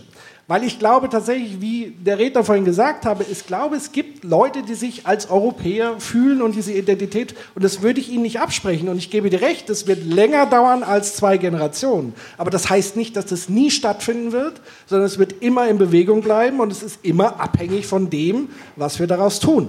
Ja, aber du sprichst von was sehr Abstraktem. Also sprich, eine digitale Identität ist für mich nicht greifbar. Das heißt, für mich in meinem, mein, ich weiß nicht, wer es von euch beiden von angesprochen hat, aber im täglichen Erleben musst du dem Otto-Normalverbraucher darlegen, warum zur Hölle soll ich denn jetzt für eine supranationale äh, Organisation stimmen? Warum soll ich zur Wahl gehen? Ich weiß nicht, was die letzte Wahlbeteiligung war. Ich würde sagen, um die 50 Prozent, oder? Das ist schwach. Das ist einfach kein Ausdruck davon, dass ich sagen kann, wow, die stehen jetzt für Europa auf. Eurobarometer, der letzte, der, der, jetzt kam, ganz kritische, ganz kritische Haltung gegenüber Europa von fast in allen Nationen. Da muss man sehr, sehr genau gucken, was zur Hölle läuft falsch und dann kann ich mich nicht zurückziehen auf eine abstrakte Metaebene und erwarten, dass der Man on the Street versteht, was ist nötig, um das zu generieren. Also das wird, das ja, wird reichen. Gut, aber witzigerweise hatten wir das vor vielen hundert Jahren rund um, das, um die Frage, haben wir eine deutsche Identität genauso. Der deutsche Nationalstaat ist erst relativ früh entstanden. Also da hatte man die gleichen Kämpfe. Da gab es dann Preußen, Bayern etc., die ganzen Fürstentümer, die ihre jeweiligen Identitäten hatten. Das heißt, diese nationale deutsche Identität hat sich ja auch erst im Laufe von Hunderten von Jahren gebildet. Warum sollte es sozusagen auf der Sub, also das ist ja schon eine supra Ebene, sozusagen, die Fürstentümer werden zu einer größeren Einheit und jetzt haben wir einfach die nächste Stufe. Also ich verstehe sozusagen nicht das Argument, warum das hier nicht der Fall sein sollte, plötzlich. Also eine deutsche Identität gibt es maximal, ähm, würde ich sagen, nach dem Zweiten Weltkrieg. Äh, lass es vielleicht nach dem Ersten sein, aber es ist hochgradig kritisch ja, aber zu sehen. das heißt, es gab vorher ist, keine. Ja, aber hunderte von Jahren ist, ist für mich einfach, das sind 100 Jahre, 150 ja, Jahre. Ja, aber so wie ich dich verstanden habe, heißt es, es wird nie eine europäische Identität geben. So hatte ich dich vorhin verstanden. Denke, und da widerspreche ich einfach. Nee, was ich sage, ist einfach, man kann, boah, wie formuliere ich das am besten? Also es macht wenig Sinn, über ein Konstrukt zu reden, was auf Generationen hinaus nicht erreichbar ist. Damit gehst du auf eine Metaebene. Warum ist es nicht erreichbar? Weil es, weil warum ist es nicht erreichbar? Nenn mir Gründe, warum ist es nicht erreichbar? Ja. Die Frage ist doch, was ist eine europäische Identität? Was meinen wir damit? Also ich würde jetzt auch nicht sagen, europäische Identität ist was Substanzielles, sondern der Versuch ist doch gerade im Europäischen Parlament eine Plattform zu liefern, wo jeder das einbringen, was, einbringen kann, was er von Europa hält. Das heißt, der Versuch ist doch jetzt einen Schritt weiter zu gehen, nicht mehr dieses starre Identitätskonzept, sondern ein offenen Identitätskonzept zu machen. Das ist natürlich erstmal ein bisschen ungriffig, das ist auch erstmal ein bisschen neu, das ist vielleicht auch ein bisschen ängstigend. Aber der Versuch, und ich sage, dieses europäische Demokratieprojekt ist ein Versuch, Identität auf dem nächsten Level, nämlich diskursiv zu machen. Wie siehst du es, wie sehe ich es? Wie können wir uns miteinander verständigen, auch wenn wir ganz andere Konzepte von Europa haben? Und ich finde dieses Projekt spannend. Vielleicht klappt es nicht. Aber ich finde diesen nächsten Level von Identität zu sagen, wir haben nicht mehr eine starre Festidentität, sondern wir versuchen das zu verflüssigen und miteinander zu dialogisieren, finde ich interessant. Und so ist das Europäische Parlament aufgebaut. Und das ist der Vorschlag, Europa zu verstehen. Wegzukommen von diesen substanziellen Identitäten, weil wohin die uns geführt haben, war nicht schön. Und vielleicht brauchen wir neue Formen von Identität. Praxeologische Identität, dialogische Identität. Einfach das zu probieren. Und das ist halt das, der Versuch dieser Demokratieform. Mir wird es auch oft vorgeworfen, ja, du als Soziologe findest das voll faszinierend, weil guck mal, da siehst du ja Demokratietheorien drin. Toll. Ich weiß, das ist auch ein Problem. Ich weiß, das ist total verkopft. Äh, ich weiß, aber ich will nur sagen, raus aus dem Kopf, aber wir gucken uns nochmal an, wohin uns das jetzt führt, wenn wir das mal so versuchen mit dieser europäischen Demokratie. Und ich finde es eigentlich einen echt spannenden Vorschlag. Und ich sehe schon einen Unterschied zwischen, äh, ich will jetzt, doch ich sage jetzt mal Namen, ich sehe einen Unterschied zwischen Salvini und zwischen äh, John Asselborn. Da sehe ich Unterschiede. Und die sind ganz klar. Und ich sehe einen Unterschied zwischen ungarischen Ministerpräsidenten und deutschen französischen und da sehe ich einen Unterschied. Und der ist sichtbar. Wenn man hinguckt, sieht man das schon. Und äh, das würde ich schon stark, stark machen, dass man das schon sieht. Man sieht es nicht in allen, in allen Teilen, aber diese großen Linien kann man schon sehen.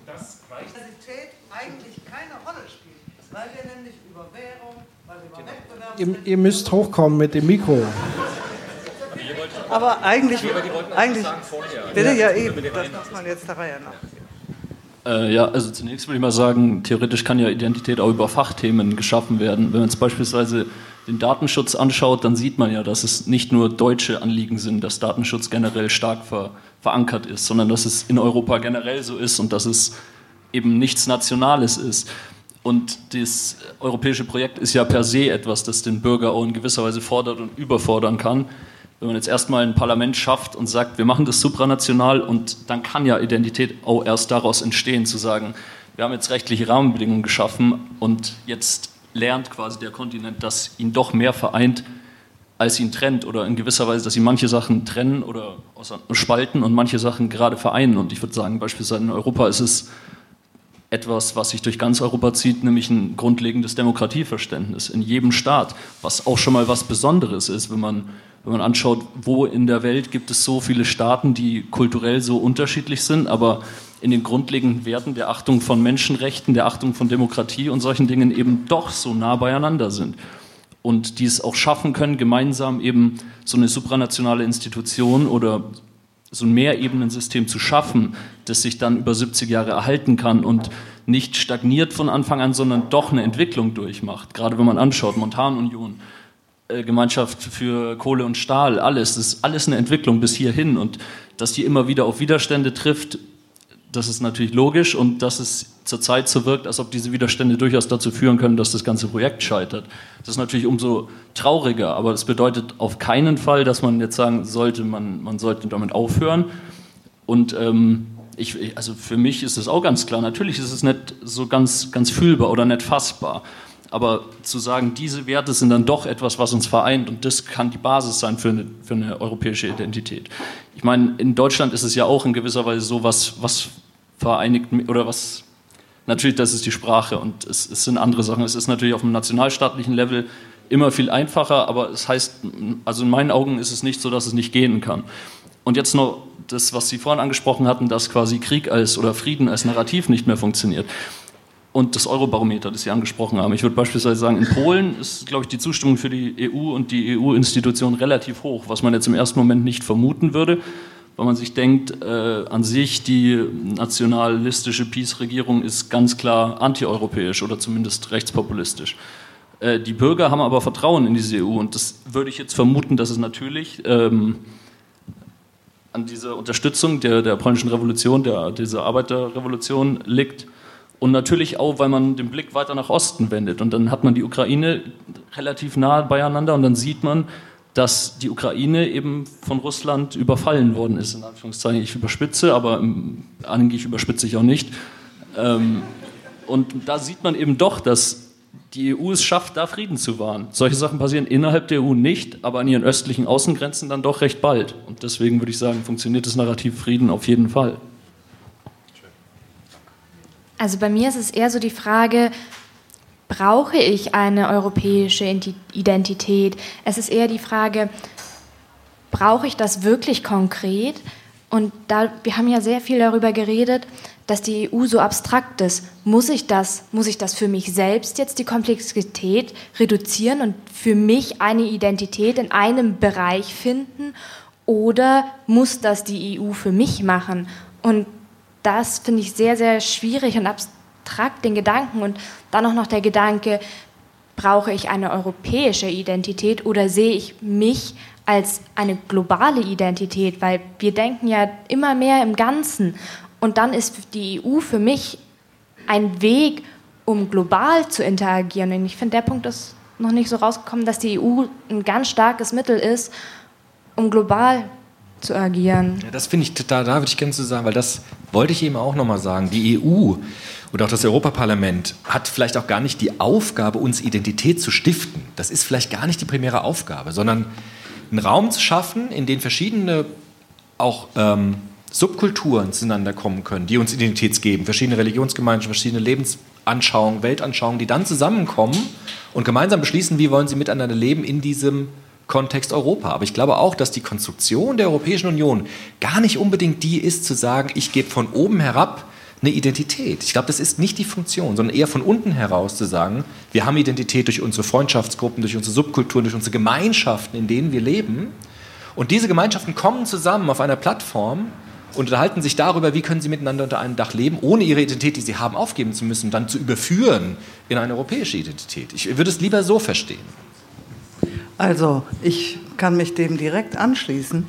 Ich glaube auch, dass die ähm, Europäische Union eine unheimlich wichtige Rolle hat, wenn man sagt, Europa spielt im globalen Konzert mit anderen Verbünden, wie zum Beispiel den, äh, dem gesamten chinesischen Verbund oder dem amerikanischen Verbund eine Rolle.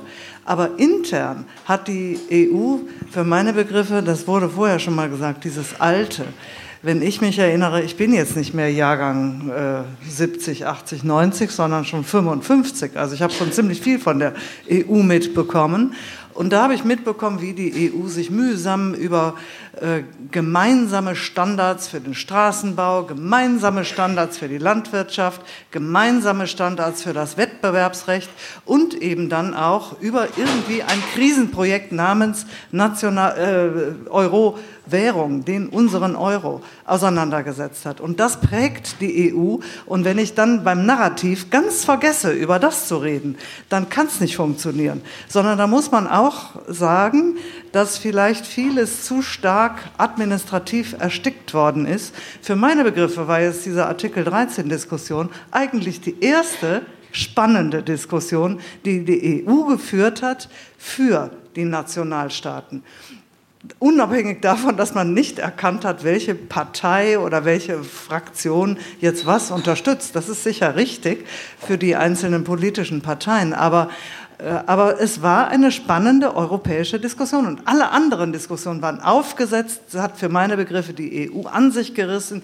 und sie hat eben genau das nicht gemacht, was ihr vorher erzählt habt. Sie hat nicht nach außen hin irgendeine Form von Diskurs gezeigt. Sie hat nämlich nicht gezeigt, kann Madrid von Berlin lernen oder Berlin von Madrid, kann oder Rom. Ne? Da gibt es, gibt es vergleichbare Städte, die könnten Erfahrungen austauschen auf europäischer Ebene. Ist das irgendwo vorgekommen? Habe ich jetzt nicht mitgekriegt. Ist an mir vielleicht vorbeigegangen. Oder auch andere Themen. Ne? Ich könnte ja auch darüber diskutieren, wie die Folgen eines gemeinsamen europäischen Arbeitsmarkts sind. Warum ist es denn so? Die Europäer, diese 27 Staaten, die jetzt in der EU sind, das ist doch eine, eigentlich eine willkürliche Zusammensetzung. Klar, es gibt ein Argument, was sie zusammenhält, das ist das Argument der Nähe aber nicht das Argument, dass sie etwa gleich sind. Im Gegenteil, sie sind unheimlich divers. Und dieses Problem Diversität, das existiert. Das müsste man in einen europäischen Diskurs für meine Begriffe viel stärker einbinden, damit man auch diesem Krisenthema Euro oder diesen anderen Krisenthemen Administration und europäische aufgeblähte Behörden und wahnsinnig hohe Gehälter und so weiter was entgegensetzt.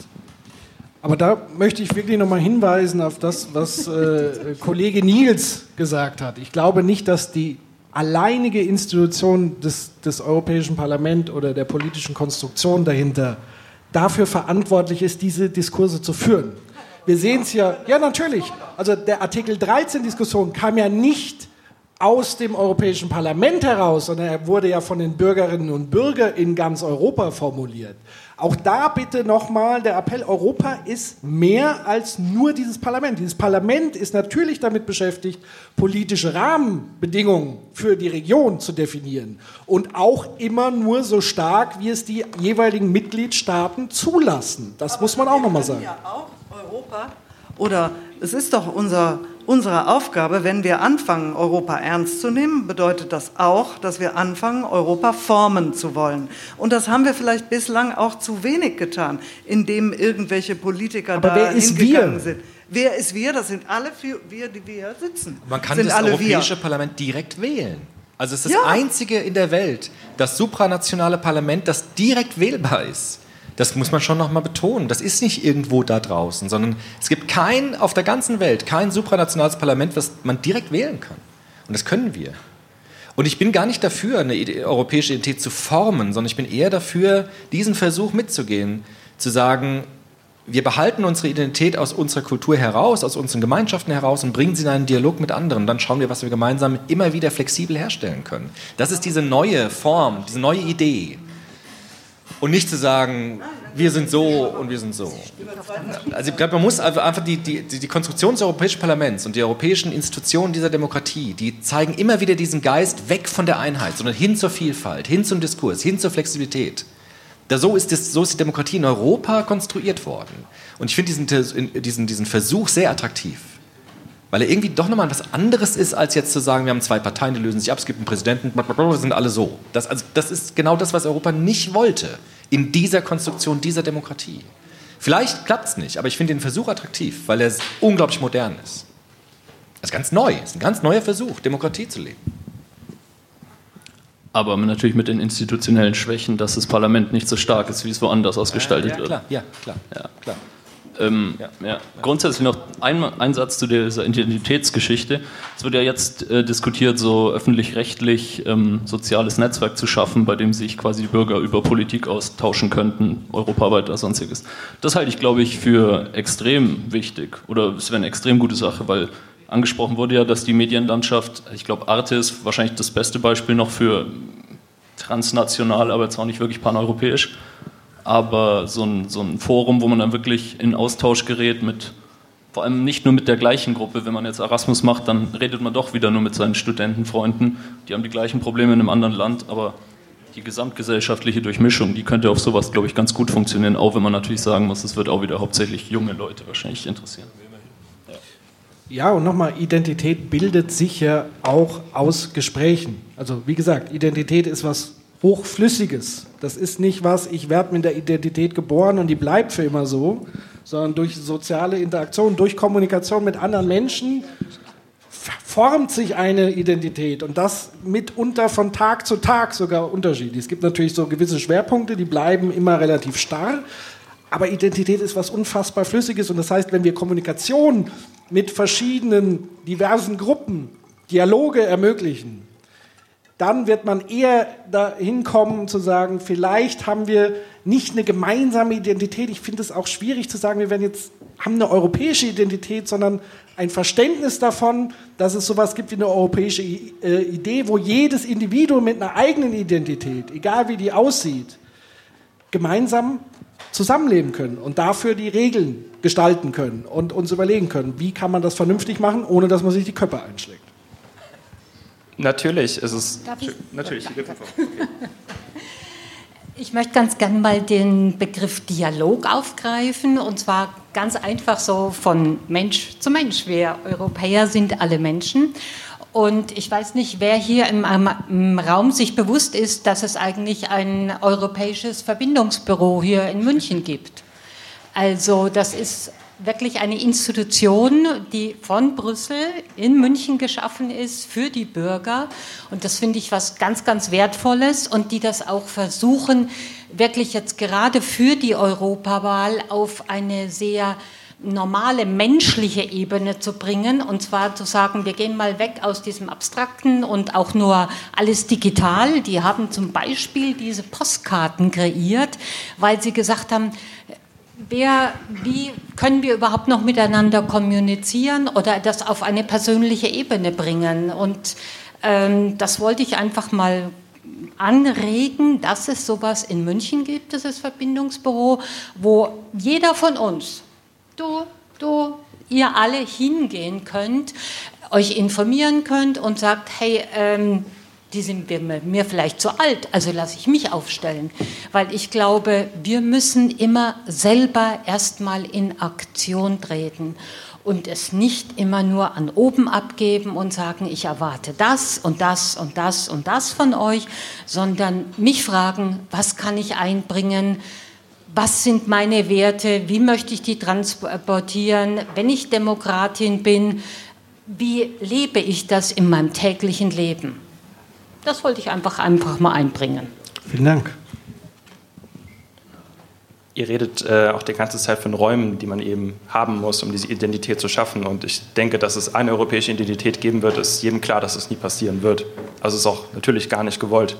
Und ähm, diese Räume gibt es aber viel zu wenig. Also ich bin Student und ich hatte das Glück, dass ich reisen konnte, dass ich das Angebot recht einfach hatte. Und man lernt dann zwangsläufig immer Europäer, Europäerinnen kennen und merkt eben auch, dass man gewisse Werte teilt Unterschiede hat, aber man gehört irgendwie zusammen. Aber diesen Raum gibt es viel zu wenig. Für, für Auszubildende muss es die geben, für Erwachsene, für Erwachsenenbildung muss den Leuten wirklich diese Möglichkeit geben. Es muss einen europäischen Feiertag geben, wo man sagt, hey, Deutschland hat jetzt ein Partnerland, macht zusammen Aktionen oder sowas, einen europäischen Rundfunk. All diese Sachen eben, damit die Menschen wirklich diesen Raum auch haben und merken, hey, gestaltet den zusammen. Nicht nur sagen, denkt euch irgendwas aus, sondern wirklich den Leuten diesen Raum zu geben. Das ist wichtig. Und ich denke, was Leute auch extrem motiviert zu wählen, ist eben, wenn das Europäische Parlament viel zu entscheiden hat. Also ich habe heute die ganzen Wahlplakate gesehen, CSU, SPD, wer auch immer. Es war super öde. Es, es war überhaupt nichts zu greifen. Frieden sowas. Klar, Frieden ist wichtig, das wird keiner bezweifeln hier drin. Aber ich finde, man muss da viel weiterdenken. Das Europäische Parlament müsste viel mehr beschließen können. Und es müsste nicht nur einschränken können, was auch wichtig ist, sondern es müsste eben auch die Möglichkeit haben, viel mehr zu fördern noch. Eigene Budgets haben. Und wenn die Menschen merken, okay, das bedeutet was für mich, wenn das Europäische Parlament jetzt was beschließt, und es ändert wirklich direkt was in meinem Leben und es kann viel stärker in mein Leben eingreifen, denn wenn Leute auch wählen gehen, weil sie merken, es bringt was für mich selbst, wählen zu gehen. Und wie ihr gesagt habt, die nationalen Parlamente haben so viel Macht und wollen die auch nicht abgeben. Und ein Problem ist auch immer, es gibt Richtlinien, die müssen dann nochmal nationales Recht übersetzt werden. Da denken die Leute immer, okay, das ist vielleicht nochmal nationales Recht jetzt, aber eigentlich kommt es aus Europa. Ich finde, die EU muss eigentlich viel mehr Macht haben, damit die Leute auch dafür motiviert werden, was zu tun.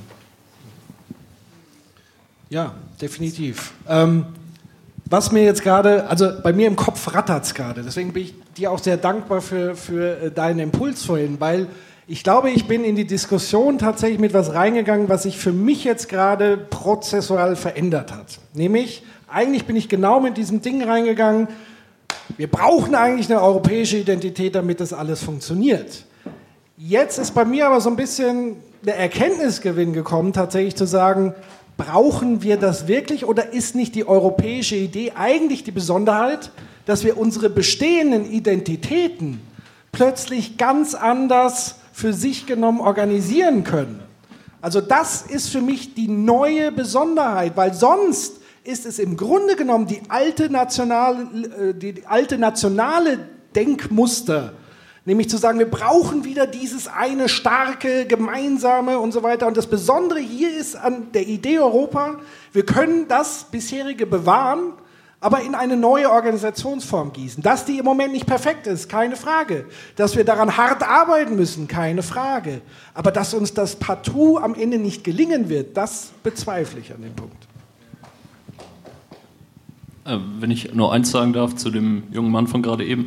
Ich glaube, dass das grundsätzliche Problem ist einfach, wenn die EU was Erfolgreiches macht, dann schafft sie es nicht zu vermitteln, dass sie es gemacht hat. Sondern es äh, wird dann immer der nationale Gesetzgeber oder wer auch immer, nationale Politiker, sich unter den Nagel reißen und sagen, ja, schau, was wir für euch getan haben. Und es, das liegt, glaube ich, auch daran, dass halt die EU diese Öffentlichkeit nicht schafft und dass es nach, nicht nach außen trägt, ihre Politik. Datenschutzgrundverordnung, die wird halt, die wird zerrissen wegen irgendwelchen Leuten, die glauben, dass sie irgendwelche Privatfotos nicht mehr hochladen dürfen.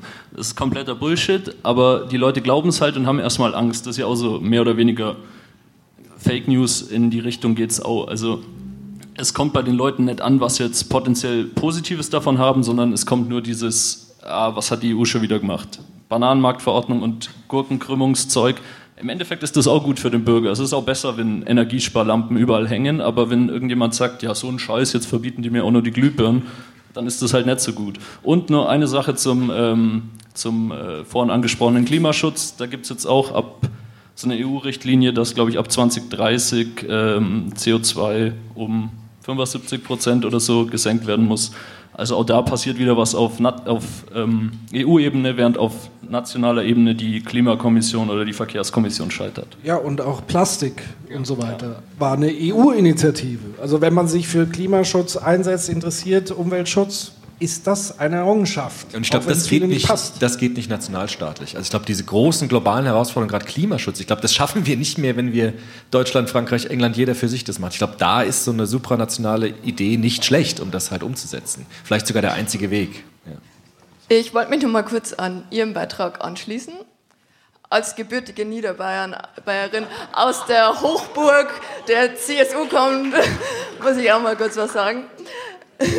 Nämlich, ähm, klar, also ich will es nicht bestreiten, dass dieser Ort von Bayern höchst konservativ ist. Und ich fühle mich auch sehr wohl immer in München und immer wenn ich zurückkomme, denke ich mir, okay, es ist schon ein konservativer Gesichtsschlag. Aber ich finde, wenn man den Bezug zur Vergangenheit ähm, herstellt, dann kann man oft schon ein bisschen eine europäische Identität ähm, quasi hervorrufen, wenn man zu ihnen sagt, okay, hey, ähm, deine Vorfahren sind eigentlich aus der Slowakei kommend oder deine Vorfahren sind da und daher, dann finde ich, kann man da schon teilweise von dieser niederbayerischen Identität weggehen. Und was ich auch, also was mir extrem aufgefallen ist, ist, dass es zum Beispiel solche Veranstaltungen dort nicht gibt. Also es ist Gesprächsthema, wenn jetzt ein neuer Netto ins Ort, in den Ort zieht, aber zum Beispiel sowas gibt es dort nicht. Und da müsste man ansetzen, quasi, um auch eine europäische Identität zu schaffen. Was? Ich komme auch gerne nach Niederbayern, ich bin sofort dabei. Ich wollte noch mal ergänzen mit der Identität. Also wir haben in der Soziologie diese Frage nach postmoderner Identität. Sind die so starr? Bei Geschlecht haben wir das. Diese Bipolarität, Mann und Frau, ist das überhaupt so? Gibt es da nicht eher ein Spektrum? Gibt es nicht Vielfältigkeit in diesen anscheinenden Selbstverständlichkeiten? Und ich glaube, die neue Form der Demokratie versucht dem gerecht zu werden. So eine Art postmoderne Demokratie, zu sagen, wo niemand sagen muss, ich bin so und es ist festgemeißelt, sondern wo wir das prozessualisieren, wo wir das ein bisschen aufweichen. Genauso wie wir das in ganz verschiedenen Identitätsfragen haben. Ich kann deutsch sein und trotzdem irgendwie ganz anders sein als ein Klischee-Deutscher. Ich bin vielleicht gar nicht pünktlich oder gar nicht fleißig oder sonst irgendwas, sondern diese, was tatsächlich so ist auch. Und diese, diese früheren Selbstverständlichkeiten brechen doch bei unseren Identitätskonstruktionen auch immer mehr auf. Also wir wollen doch gar nicht mehr sagen, ich bin eine Frau und deshalb bin ich so. Oder ich bin Mann und deshalb bin ich so. Und ich glaube, die EU versucht in ihrem Demokratieprinzip, und ich glaube, dass man das in den Institutionen sehen kann, versucht das zu transportieren auf die politische Ebene. Nämlich zu sagen, wir müssen nicht mehr eine fest gemeißelte Identität haben, sondern wir versuchen das in einer neuen Form zu machen und neu auszuhandeln, wie wollen wir sein. Und das ist anstrengend, das macht auch vielleicht ein bisschen Angst, aber ich glaube, dass das eine Chance ist. Das auf jeden Fall, aber ähm, wo ich auch das Problem manchmal sehe, ist, dass einem diese europäische Identität einfach nicht salient wird, weil man hat ja mehrere, also ein Augenfällig. Ja. Ähm, weil man hat ja quasi mehrere Identitäten, aber es ist je nach Kontext, ähm, fällt es einem schwer. Und deshalb zum Beispiel ist im Ministerrat der EU, werden immer die jeweiligen Minister zusammengerufen, die dafür zuständig sind, was ein Thema diskutiert wird. Dann kommen die Außenminister zusammen, dann kommen die Wirtschaftsminister zusammen, weil man eben sagt, du musst nicht in einer Stimme sprechen sondern jedes Land hat verschiedene Stimmen und wir suchen uns die Stimmen zusammen, die wir jetzt brauchen, um das Thema zu diskutieren. Das ist genau das Prinzip auf der politischen Ebene umgesetzt. Deshalb ist der Ministerrat, also der Rat der Europäischen Union, ist nicht nach Ländern oder nach Parteien organisiert, sondern nach Spezialgebieten, die dann zusammenkommen als Experten, um dann ein Thema zu diskutieren.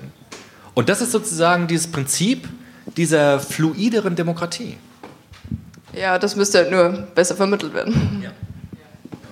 Äh, ich sage jetzt hier mal was, äh, vielleicht oder will was Ketzerisches sagen, auf die Gefahr hin, dass ich ausgepfiffen werde. Und zwar, ich gehe jetzt mal auf was Grundsätzlicheres ein.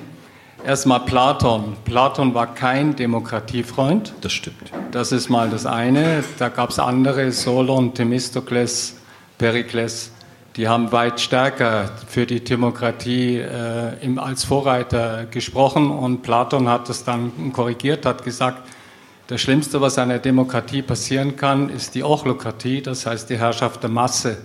Und die, die Masse hat durch die Majorität halt auch in der Demokratie leider das Sagen. Die haben ja auch ihren Lehrer umgebracht, ne, die Demokraten. Deshalb bitte nochmal? Die haben ja auch ihren Lehrer umgebracht, die Demokraten, den Sokrates. Ja. Deshalb war da sauer, der Platon. Ja, dann gehe ich mal ein auf das Tempo der Globalisierung in der Wirtschaft. Dieses Tempo ist so rasant, dass die Politik erkannt hat, dass sie ihr Tempo auch beschleunigen muss. Das wurde vorhin angesprochen. Und dann kam das schöne Wort der Reduktion. Die Frage ist, ob wir in der Demokratie überhaupt uns eine Reduktion leisten können durch unsere vielfältige Art des Dialogs und der vielfältigen Meinungen, bis die zu einem Konsens kommen. Die Grundsatzfrage, die sich mir stellt, wo werden Entscheidungen getroffen, wo wird die Welt verändert, das ist nicht die Demokratie. Die Frage ist, ob nicht die Staatsform der Demokratie eine überholte Form ist, die vielleicht in 100, 200 Jahren gar nicht mehr existiert denn die Entscheidungen werden getroffen, wie sehen wir am Beispiel China, Da wird nicht lange diskutiert, da wird gehandelt und die Welt wird rasant verändert durch das Eingreifen Chinas in der ganzen Welt. Und da werden die Dinge, die vorhin angesprochen wurde, ich will mal ein Ergebnis sehen von dem, was ich äh, mache oder von dem, wofür ich stimme. Mein gut, das läuft in einem einheitlichen System, das hat aber mit Demokratie nichts zu tun. Und nochmal, meine Frage ist, ob Demokratie eine Zukunft hat. Ich ganz kurz, ganz kurz, dann darfst du. Kannst du. Nur ein Wort zu China. Ja, also ja, die fackeln nicht lange. Die haben Exekutionsbusse beispielsweise rumfahren, wo sie sozusagen mit harter Hand durchgreifen, was in einer Demokratie so nicht denkbar ist. Also wenn man natürlich rein auf der ökonomischen Ebene argumentiert und sagt, natürlich verlangsamt Demokratie Prozesse und gerade im Wirtschaftszweig, da gebe ich Ihnen hundertprozentig recht, da ist China sowas von schnell unterwegs. Aber zu welchem Preis? Zu welchem Preis? Und deswegen würde ich sagen, natürlich wissen wir nicht, dass in 100 Jahren Demokratie das beste System ist. Ich glaube, Churchill hat es irgendwie so formuliert, das ist das denkbar schlechteste, aber das Beste, was wir haben oder so ähnlich. Ähm, das heißt, da muss man sich immer die Frage stellen, zu welchem Preis wollen wir die Beschleunigung haben? Und ich glaube, dass einfach Demokratie, wenn man sagt, man denkt auch an andere Werte wie Menschenrechte etc. pp., ist es nun mal die bessere Variante. Ich halte das für ein rein westlich orientiertes Denken. Das mag sein. Und das westlich orientierte Denken sein. bestimmt unsere Welt nicht alleine. Man muss sich daran gewöhnen, dass im Osten auch Ideen äh, kreiert werden, die ja, aber unsere deswegen Welt muss ich meine Werte viel, ja nicht aufgeben. viel stärker beeinflussen, als wir, als es uns lieb ist. Aber deshalb muss ich meine Werte Nein, doch nicht davon, aufgeben. Davon spricht auch niemand, dass das aufgegeben werden muss. Das ist ja absolut nicht gesagt worden von mir. Es ist nur gesagt worden, dass die Welt stärker durch andere Systeme verändert wird als durch demokratische Systeme. Absolut. Das habe ich gesagt. Ich habe nicht gesagt, dass sich unsere Werte, von denen ich profitiere, von denen ich mir eine solche Meinung erlauben kann, die ich hier vertrete. Es ist ganz klar, dass ich davon profitiere, aber ich will diese Werte keinesfalls aufgeben. Ich will nur darauf hinweisen, dass es andere Werte und andere Systeme sind, die unsere Welt radikal verändern. Das habe ich verstanden und ja, gebe ich Darf Ihnen ich recht. zu Platon sagen? Ich will irgendwie auch noch mal was mit Platon sagen.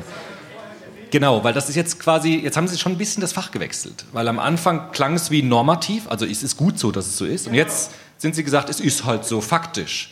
Und das aber schon die, und das ist jetzt, aber das ist schon die Frage, nein. Wo habe ich gesagt, dass das gut ist? Also so habe ich Nageln Sie mich bitte fest. Demokratie heißt niemanden festzunageln. Genauso. Genauso. aber, aber Sie, Sie, Sie, unter, Sie. Sie unterstellen mir hier etwas, Nein. was ich also Überhaupt zumindest, äh, zumindest habe ich, also zu Ihrem Schutz, Sie haben ja gesagt, ich habe mich korrigiert. Mag sein, dass das falsch rübergekommen ist. Darf ich sagen das dazu?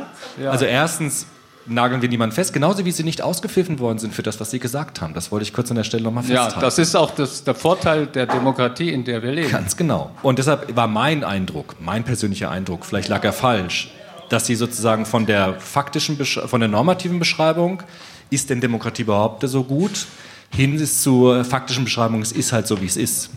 Ich wollte aber was zu Platon sagen, weil da wird es ganz deutlich. Platon, jetzt muss ich das loswerden, Ja, weil ich bin also so stolz auf darauf, geht's, dass ich das weiß. ja. Und irgendwie irgendwann mal verstanden habe. Platon hat gesagt, wer soll regieren? Und Platons Antwort war, die Philosophen sollen regieren, weil sie die Richtig. Schlausten sind. Richtig. Jetzt kann man sagen, das klappt vielleicht manchmal. Nur was ist denn, wenn der Philosoph zwar super schlau ist, aber trotzdem was macht, was wir überhaupt nicht wollen? Was ist denn, wie kriegen wir diesen Philosophenkönig denn wieder weg? Und darauf die Antwort zu geben, ist meines Erachtens die Demokratie. Karl Popper hat gesagt, die Frage ist, können wir, müssen wir immer Revolutionen machen, um einen wegzukriegen, den wir nicht wollen, wo dann Menschen sterben? Oder haben wir eine Institution, in dem wir überprüfen, ob eine Regierung das bringt, was wir wollen? Und wenn wir es nicht wollen, können wir es wegwählen, ohne dass irgendjemand sterben muss. Und das ist der Unterschied von Platon zu dem, was wir Demokratie nennen. Und Okay. dieser Unterschied, und dieser Unterschied tut nichts weniger, als Menschenleben zu retten. Und das ist mir absolut wichtig an der Stelle zu sagen. Gut, das ist ein gutes Argument mit dem Menschenleben, gebe ich Ihnen völlig recht. Aber jetzt lassen wir mal Popper weg, sondern gehen wir mal auf Platon wieder zurück, auf den Philosophen, Herrscher. Unser Verständnis von Demokratie ist ja der gebildete Bürger, der sich ständig weiterbildet und weiß, um welche Werte es da geht. Und das ist meine große Frage, ob wir jetzt im Zusammenhang mit den Medien und mit den Talkshows, mit den unsäglichen, ob wir wirklich einen Fortschritt im Sinne der Bildung des Bürgers sehen, wenn wir sehen, welche Medien unsere Welt bestimmen und wenn wir sehen, welche Zeitungen am meisten gekauft werden. Also der sich entwickelte, bewusste Bürger, der an einem System Demokratie mitarbeitet, der im System impliziert ist, den gibt es leider nicht. Aber das ist kein Argument gegen die Demokratie. Das ist ein Argument gegen die Frage, wie wir Medienlandschaft haben. Das ist aber ein Argument äh, für, die, für den Erhalt der Demokratie und für die Notwendigkeit, für das, was eine Demokratie zum Leben bringt. Das ist sehr wohl etwas. Und das wird durch unsere Presse und unsere Medien unterlaufen. Da Nicht vielleicht- manchmal, sondern also Da muss ich sichtbar. tatsächlich so ein bisschen als, als Medienvertreter auch ein Stück weit äh, was dazu sagen, glaube ich. Also ich gebe Ihnen völlig recht. Ich, ich persönlich, meine persönliche Meinung, Sie haben unsägliche Talkshows genannt. Ich wünsche mir auch andere Formate, die anders auf anderer Ebene, andere Themen und so weiter, wesentlich demokratischer auch diskutieren, als es jetzt gerade der Fall ist. Auf der anderen Seite gibt es trotzdem, und ich bin ja so ein bisschen Vertreter des öffentlich-rechtlichen, ganz viele Angebote an Menschen da draußen, die das auch ein Stück weit anders machen. Nur sie werden nicht konsumiert. Warum werden sie nicht konsumiert? Da sind wir wieder bei der alten Frage vorhin mit Facebook. Wenn wir das alle so schrecklich finden, warum nehmen wir nicht die Alternativen in Kauf? Das Einzige, was ich wirklich ein Stück weit den öffentlich-rechtlichen vorwerfen könnte, ist zu sagen, eigentlich müsstet ihr nicht auf Quoten schauen, sondern ihr müsstet Angebote schaffen, die sozusagen im Rundfunkstaatsvertrag so festgelegt sind, also möglichst viele Menschen erreichen, Bildung etc. pp. Das ist so das Einzige, was ich ihm vorwerfen kann. Aber es gibt zahlreiche Angebote, die zumindest auf dem Bereich und auch aus dem privatwirtschaftlichen Bereich geschaffen werden, wo ich dann die Frage tatsächlich auch an die Medienkonsumenten zurückspiegel, warum nehmt ihr das nicht in Anspruch? Äh, Die Angebote in allen Ehren, das haben wir selbstverständlich, aber jetzt gehen wir mal ein bisschen in die Psychologie. Der Trend is your friend. Das heißt, das, was die Masse macht, macht die Masse und da fliegen auch viele Massenangehörige hin. Das heißt, viele, die in der Politik eben nicht gebildet sind, die nicht diese Idealvorstellung des demokratischen Bürgers haben, die schließen sich halt an die Masse an, denn das, was die Masse macht, das wird schon irgendwie richtig sein. Und das ist weit entfernt von dem, was Platon mit seinem Philosophenherrschers macht und mit dem, was wir unter dem mündigen politischen Bürger verstehen. Ihre Angebote in allen Ehren, aber wir verhalten uns wie Lemminge. Das ist halt so. Ah, wer schließt sich denn aus? Wer, wer, wer läuft denn nicht im Modetrend? Wer läuft denn nicht mit Jeans rum und so weiter? Also bitte erzählen Sie mir doch nichts. Das ist doch halt Schmarrn. Das ist doch ein Plädoyer für mehr politische Bildung. So kann man es doch stehen lassen, oder? Ja, ich plädiere durchaus. Ich sage, die Demokratie geht unter, wenn wir so weitermachen. Das sage ich. Ich habe nicht gesagt, Demokratie ist schlecht. Danke. Okay, ähm, ich glaube, dass man schon Punkte haben könnte bei der EU, die besser laufen könnten. Wenn wir jetzt zum Beispiel an Westafrika denken, wo von der EU subventionierte Schiffe die Meere leer fischen, oder wenn wir daran denken, dass die CSR-Pflicht doch recht sp- spät kam, Das was? Das musst du kurz erklären. ähm, Corporate Social Responsibility. Es geht darum, dass jedes Unternehmen ab einer gewissen Größe jedes Jahr einen Bericht rausgeben muss, inwieweit sie sich nachhaltig ähm, agieren. Es hat aber sehr, sehr lange gedauert, weil auch die vier Spitzenverbände der deutschen Wirtschaft das gar nicht mal so eine gute Idee fanden eigentlich, überraschenderweise. Ähm, das sind aber alles so Sachen, die kann man durchaus kritisieren auf EU-Ebene. Die Frage ist aber, wo suchen wir da den Schuldigen? Ist es die Struktur? Weil die Struktur ist letztendlich von Menschen für Menschen gemacht, mit Menschen, die wir direkt wählen können. Das hatten wir jetzt auch schon ganz oft. Ähm, Demokratie heißt aber auch alle Macht dem Volke. Wir hatten vorher schon mal, Macht ist Verantwortung. Ähm, ich würde schon mal gerne die Frage stellen, wer von sich jetzt sagen würde, dass er nicht nur wählen geht, sondern fundiert wählen geht. Wer schaut sich denn die Leute alle einzeln an? Gerade auf der EU-Ebene gibt es diese ganzen Wahlplakate, die Frieden versprechen und ganz große, große Themen, wo man auf jeden Fall so sein Häkchen drunter setzen könnte. Und dann gibt es alle paar Jahre mal sowas wie Artikel 13, wo die ganze Welt zerbricht, weil ähm, wie können sie nur, solche Vollidioten. Ähm, das ist ein bisschen wie mit dieser Hummel, von wegen, ähm, die Hummel weiß nicht, dass sie eigentlich nicht fliegen kann. Naja, starre Aerodynamik studieren jetzt nicht die meisten Leute, aber physikalische Gesetze sind physikalische Gesetze. Man könnte auch mal googeln. So. Ich glaube, das machen aber viele Leute nicht, weder bei der Hummel noch bei irgendwelchen ähm, EU-Gesetzen oder generell bei Politik. Und ich glaube, da muss man schon auch lernen, sich ein bisschen an die eigene Nase zu fassen und zu sagen, okay, schaue ich mir denn die Leute an, die ich da gewählt habe? Schaue ich mir die denn wirklich im Einzelnen an?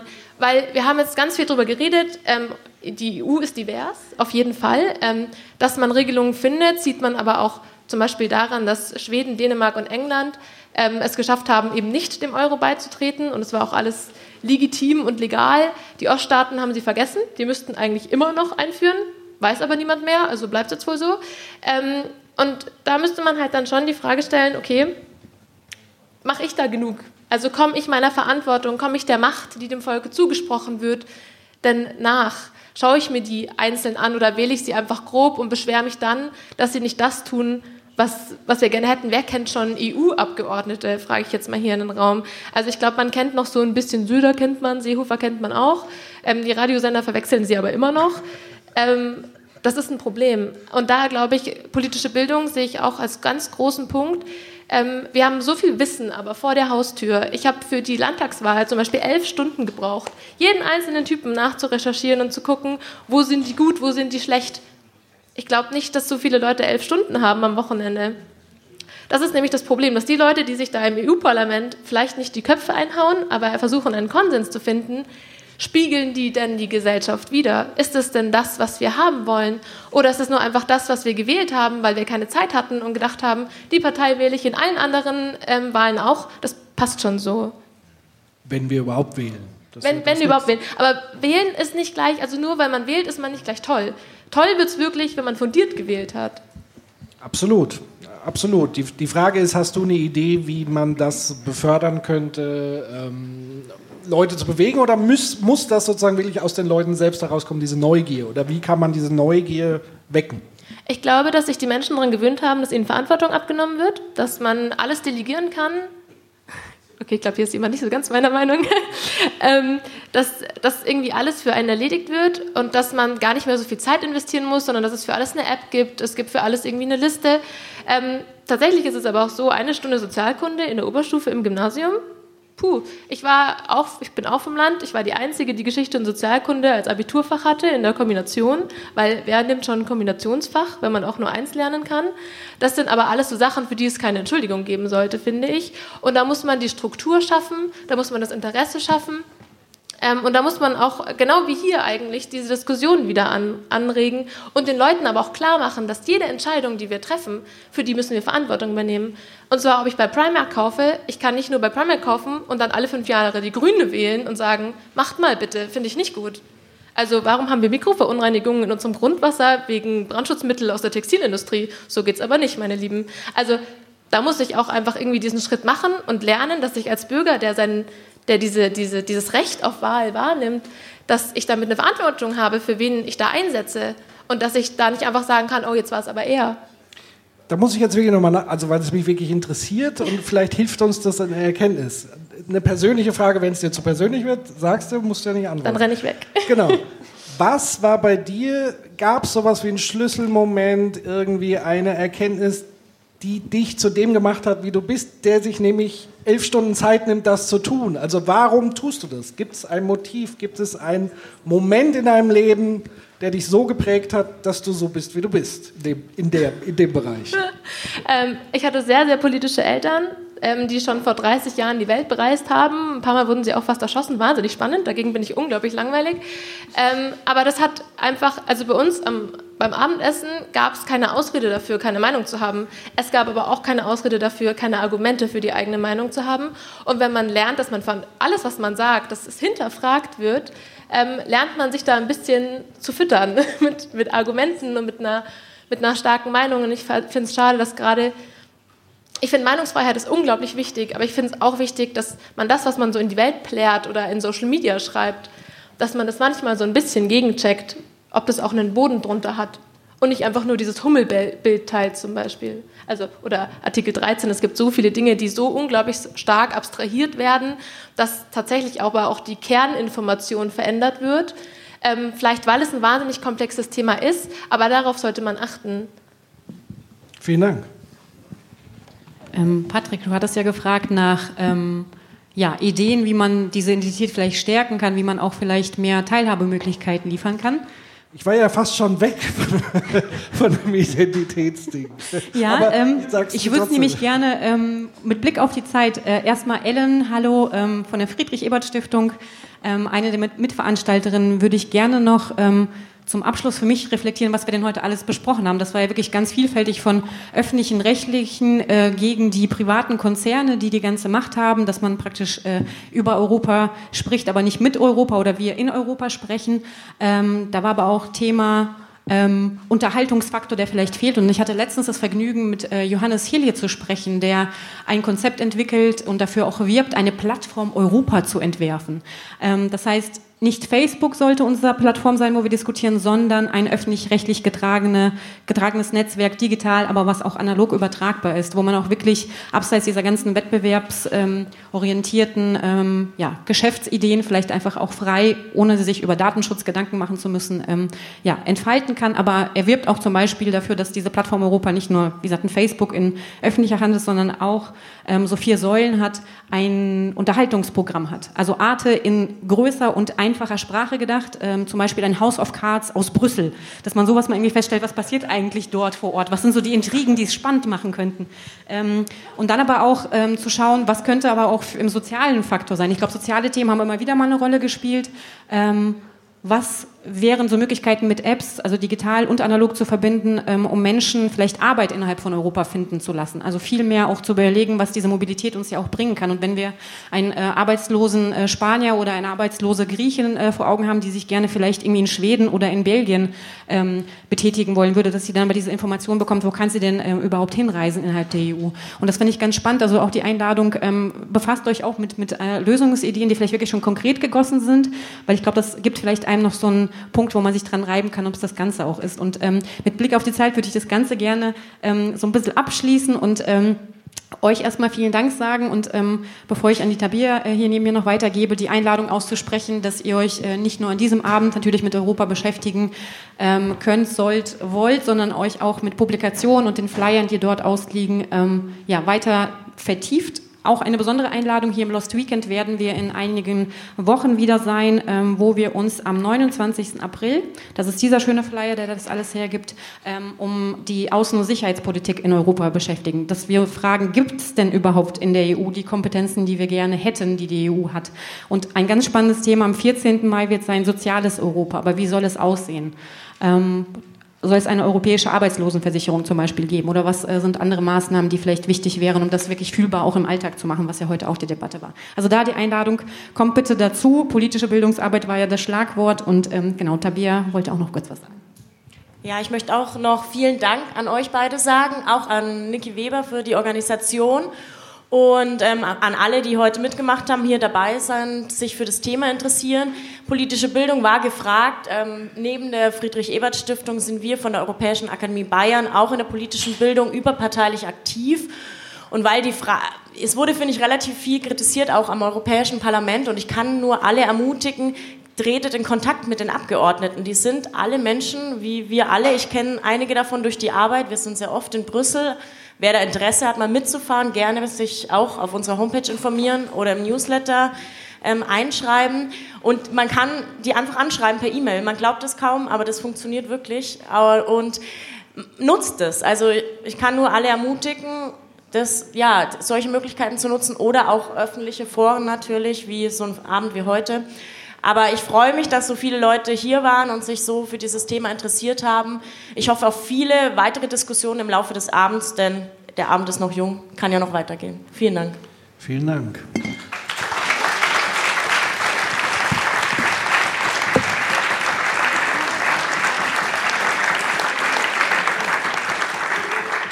Und äh, Ich wollte mich auch noch mal ganz herzlich bedanken in unserem Namen. Ich fand es vor allen Dingen echt super, dass wir heute auch durchaus kontrovers diskutiert haben, aber immer noch sehr demokratisch diskutiert haben. Also es wurde hier niemand ausgepfiffen und so weiter. Das finde ich sehr wertvoll und wichtig, weil sonst würden wir auch alle immer im gleichen Saft schmoren. Das kann ja auch nicht Sinn und Zweck von Demokratie sein. Demokratie heißt auch streiten zu können, aber eben auf vernünftige Art und Weise. Und da bin ich sehr dankbar, dass das heute möglich war. Vielen lieben Dank an euch alle für die Aufmerksamkeit und eure Beiträge. Dankeschön.